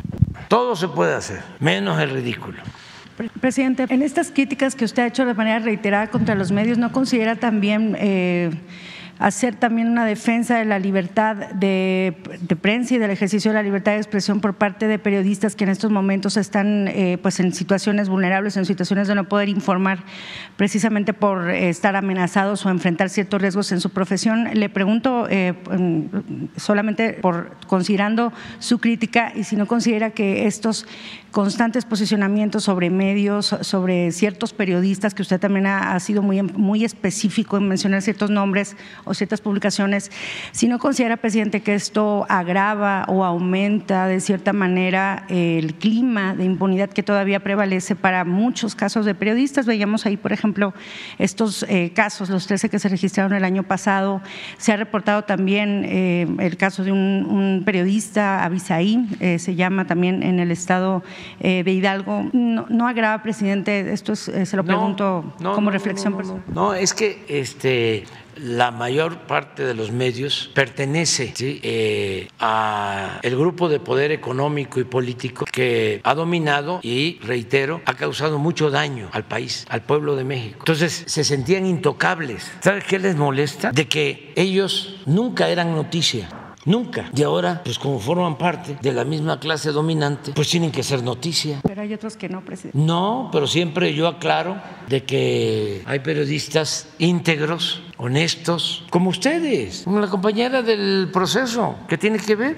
Ella trabaja ahí. No, el asunto está arriba. O ustedes manejan la política editorial de los medios. ¿Ustedes creen que el que sale en el noticiero de la radio, en el noticiero de la televisión. El que escribe en un periódico que es articulista es el que decide sobre el contenido. No, no, se decide arriba. Entonces, lo que queremos es que haya libertad de prensa, que no negocien con la libertad de prensa, unos cuantos. Y esto no tiene que ver nada con los periodistas, para nada, al contrario, nuestros respetos. El asunto es de que se meten defender a capa y espada el régimen de corrupción porque forman parte del régimen de corrupción y les molesta, porque ellos sí estaban acostumbrados a eh, cuestionar a fondo, eran los jueces, y resulta de que pues no tienen autoridad moral. Y no solo es un asunto menor, es que si la prensa, si los medios eh, actúan de manera tendenciosa en favor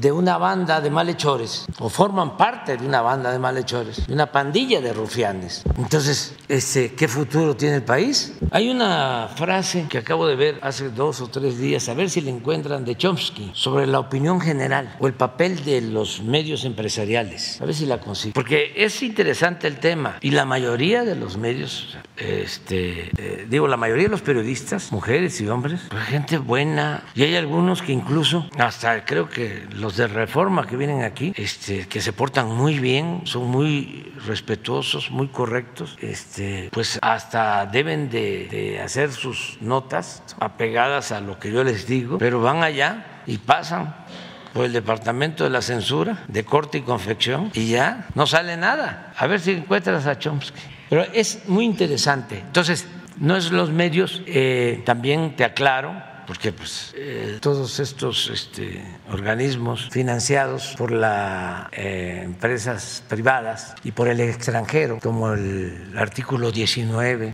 este, pues una vez hasta nos sacaron una condena de, ¿cómo se llama? El Congreso de Europa. El Parlamento Europeo. El Parlamento Europeo, de que este, estábamos persiguiendo y este, se estaban asesinando periodistas. Y ustedes ven los asesinatos de periodistas lamentables completamente. Nada tiene que ver con el gobierno nosotros. O sea, nosotros no mandamos a asesinar a nadie, no torturamos a nadie, no damos las órdenes para que desaparezcan las personas, ¿sí? no damos las órdenes para que haya masacres. Eso ya cambió. Y como lo decía la compañera Rosa Isela, no es García Luna. O sea, hay una gran diferencia. Y el caso de García Luna está muy interesante ¿eh? lo que este, va a resolver el jurado, porque en una de esas, toco madera, va a ser como el parto de los montes. ¿Qué va a pasar con Van a parir un ratón, pueden. ¿Qué va a pasar con todo lo que se dijo, Este, presidente? salir con que no hay nada. Nosotros no vamos a dejar este asunto. Vamos. eh, ah, es buenísima. Miren, el propósito de los medios masivos no es tanto informar y reportar lo que sucede, sino más bien dar forma a la opinión pública de acuerdo a las agendas del poder corporativo dominante. Ustedes no se dejen, se pueden quedar callados, pero vendan su trabajo, no su conciencia. Presidente, y ya nada más se me permite, ¿qué va a pasar con estas investigaciones, de, sobre todo lo que se dijo en el juicio contra García Luna y en Estados Unidos? ¿Se van a abrir investigaciones Ah, claro aquí en sí. México con base en Pues esa imagínense si este, sale en el juicio de que el señor sus bienes los consiguió con unos créditos, con tandas, este, cuando existe una denuncia en Florida en donde este, el grupo que eh, él representaba en todos los negocios llegó a manejar alrededor de 700 millones de dólares y tienen este, unidades habitacionales, ¿cómo se llaman estas? Este, no es unidad habitacional, eso es donde viven los trabajadores o este, las clases medias. No, no, no, no, no, conjuntos, este, departamentos, pues, que en una torre 10, en otra torre otros 10, eh, casas, yates, y ahí está la denuncia. ¿Cómo es que en una investigación de este tipo, que tardan tres años recabando pruebas, resulta que una de las primeras decisiones que toman en la Corte es que no se va a tomar en cuenta lo adquirido por García Luna después de que terminó su encargo como secretario de Seguridad Pública. Que nada más, es rarísimo, se puede investigar lo que obtuvo en el tiempo que fue secretario de Seguridad Pública. Que no sabían en la Corte de Estados Unidos que existía esta denuncia en un juzgado de Florida. ¿No lo sabían los fiscales? Después, pero mucho antes del juicio, la denuncia se presenta en el 2020 y estamos en el 23. Casi, casi, o sea, a García Luna lo detienen creo que en el 19, del 19. Y la denuncia se presenta 20 o 21. A, ver, ¿cuándo se presenta la denuncia? En el 20. Y además, eh, cuando se presenta la denuncia, se inconforman los abogados de García Luna y porque sostienen de que si los supuestos actos de corrupción se cometieron aquí, no tienen por qué ser juzgados o no puede por qué aceptarse, no tiene por qué aceptarse la denuncia en Florida. Y eh, se reafirma por una instancia a la que acudieron de que sí era correcto presentar la denuncia civil en Florida porque ahí están los bienes. O sea, no estamos hablando de una denuncia que se presentó y que se quedó congelada. No, ya se está litigando por las partes. Los abogados que representan al gobierno de México son de estos abogados que yo no sabía que, ¿cómo se llamaban, Jesús? Estos que cobran por pro bono de lo que van a obtener, este, cobran un porcentaje.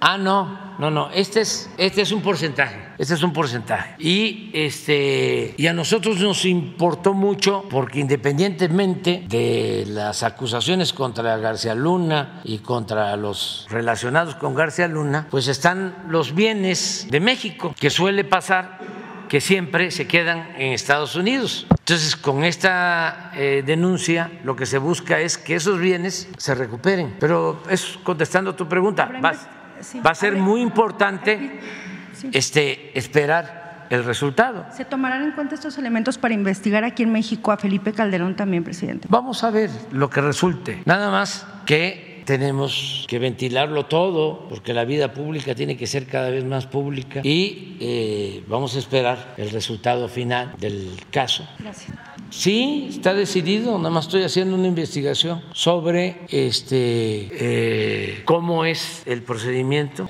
pero claro que sí. Fíjense, si no me va a extrañar el juicio, que al final de cuentas yo fui el único este, señalado esto me recuerda a la elección eh, del 2012, que acusamos al candidato del PRI, el licenciado Peña, de haber este, gastado más como se demostró después. Este, sí, con lo de Pemex, con lo que ya declaró este, el director de Pemex, con lo de Odebrecht, que habían gastado más de lo establecido en la ley en su campaña, habían rebasado el tope. ¿Qué creen que resolvieron los del INE y los del tribunal? Que no, que él no había gastado más. El que había gastado más era yo, que yo fui el que rebasé el tope. Pues así está esto.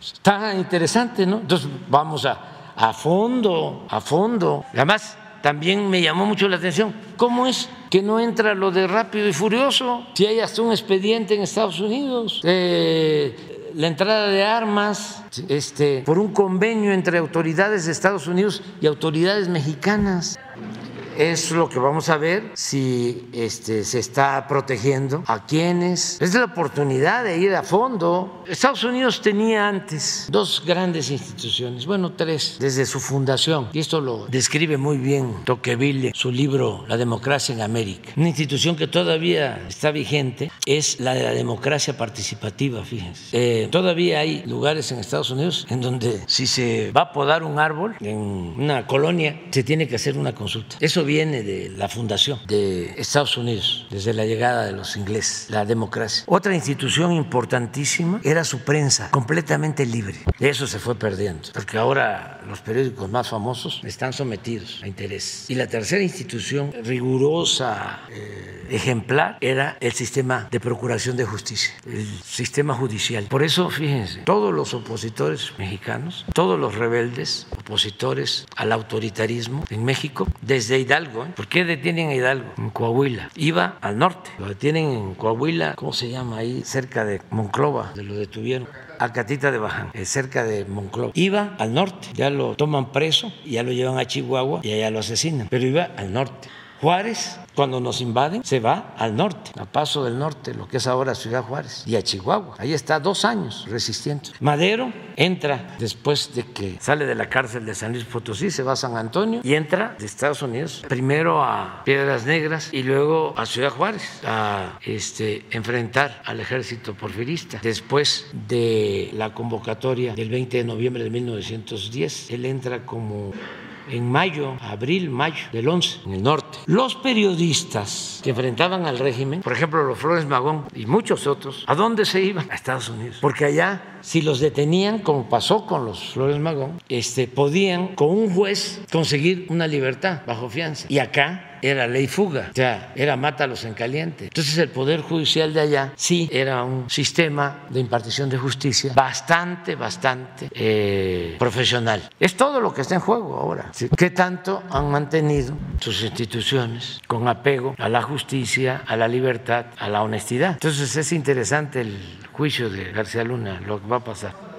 Estoy esperando, estoy esperando que este, me informen cómo sería este eh, en dónde es que procede, si procede, pero eh, en unos días más vamos a saber. Aquí yo les informo. Eh, jefe del Estado mexicano, servidor Carlos Pozos, reportero de La Molécula Oficial y columnista de la revista Petróleo y Energía. Buenos días al Gabinete de Seguridad y buenos días a toda la institución de Banobras. Eh, justamente, presidente, por, estos 90 años de, de Banobras, en México se tiene una pues larga historia, desgraciadamente, de fraudes y desvíos millonarios y en, su- historia reciente pues está la estafa maestra y FICREA. Pero uno de los fraudes eh, de mayor relevancia ocurrió en el 2012, justo en el último año de Felipe Calderón, expresidente del PAN. En ese año, presidente, eh, Pemex, a través de Pemex Exploración y Producción, formalizó eh, con la empresa Rotary Drillings International, SADCB, para obtener dos contratos eh, para realizar perforación de pozos petroleros y producción. Eh, la empresa recibió más de 1.200 millones de pesos este, para hacer estas operaciones a través de Banobras, Banco Nacional de Obras y Servicios eh, Públicos, eh, Sociedad Nacional de Crédito. Eh, sin embargo, pues este, no prestó ninguno de estos servicios y este, pues pasó esta información, la tuvo la Procuraduría General de la República y solamente se tuvo a una persona detenida, a Rafael Cruz eh, Sosa. Eh, recordar eh, desgraciadamente que pues eh, también Felipe Calderón en el 2003 fue nombrado por Vicente Fox Quesada director de Banobras en el 2003. Eh, presidente, estos actos de corrupción muestran que la alternancia en el 2000, en el año 2000, cuando pues se da la estafeta, el PRI le da la estafeta al PAN, fue para preservar un estado corrupto paralelo que se fundó desde el alemanismo. Y preguntarle, presidente, eh, usted acaba de decir eh, respecto a Genaro García Luna que probablemente pudiera pues hasta dejarse en libertad. Eh, usted como jefe del Estado mexicano, ¿sabe si la Fiscalía General de la República tiene la petición de extradición a través de la Secretaría de Relaciones Exteriores? Porque pues este, el policía del panismo no se encuentra en territorio mexicano. Pues sí, hay denuncias, eh, hay esta civil y deben de haber denuncias penales también. Sí, hay denuncias penales. Este, lo de Banobras, este, eh, me acordé ahora, fíjate, este, sabe uno más por viejo que, que por diablo. No. Este, Felipe Calderón fue director de Banobras. En el 2003. 2003. ¿Qué creen que hizo? ¿Qué? Lo primero que hizo, llevaba un mes de director de Banobras. Esto no lo hizo este Jorge, sino Calderón. Un mes y pidió un crédito a Banobra para construir su casa, para no construir, para comprarse su casa, porque los funcionarios de Banobra antes, ¿cómo está Jorge? Tenían esa, este, habían créditos y ya se eliminaron.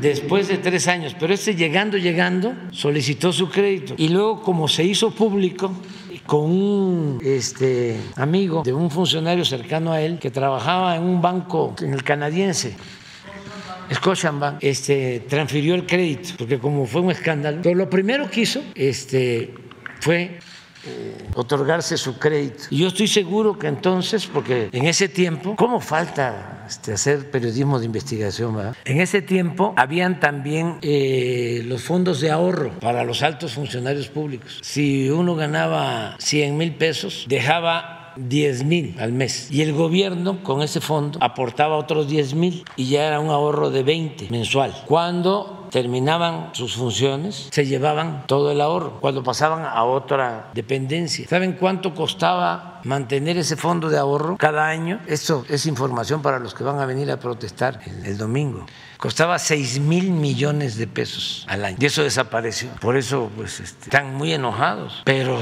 este, no se medían. El gobierno estaba ensimismado. Era para ellos, para los que trabajaban en el gobierno, a cambio de que el gobierno estuviese al servicio de los que se dedicaban a obtener bienes públicos, bienes de la nación, en beneficio de una minoría. Ese era el papel del gobierno, un facilitador de la corrupción. Y para que el aparato sirviera con ese propósito, lo aceitaban bien, los trataban muy bien. Ya nos vamos a ir a desayunar, ya es. Pero mi segunda pregunta, presidente. Ya.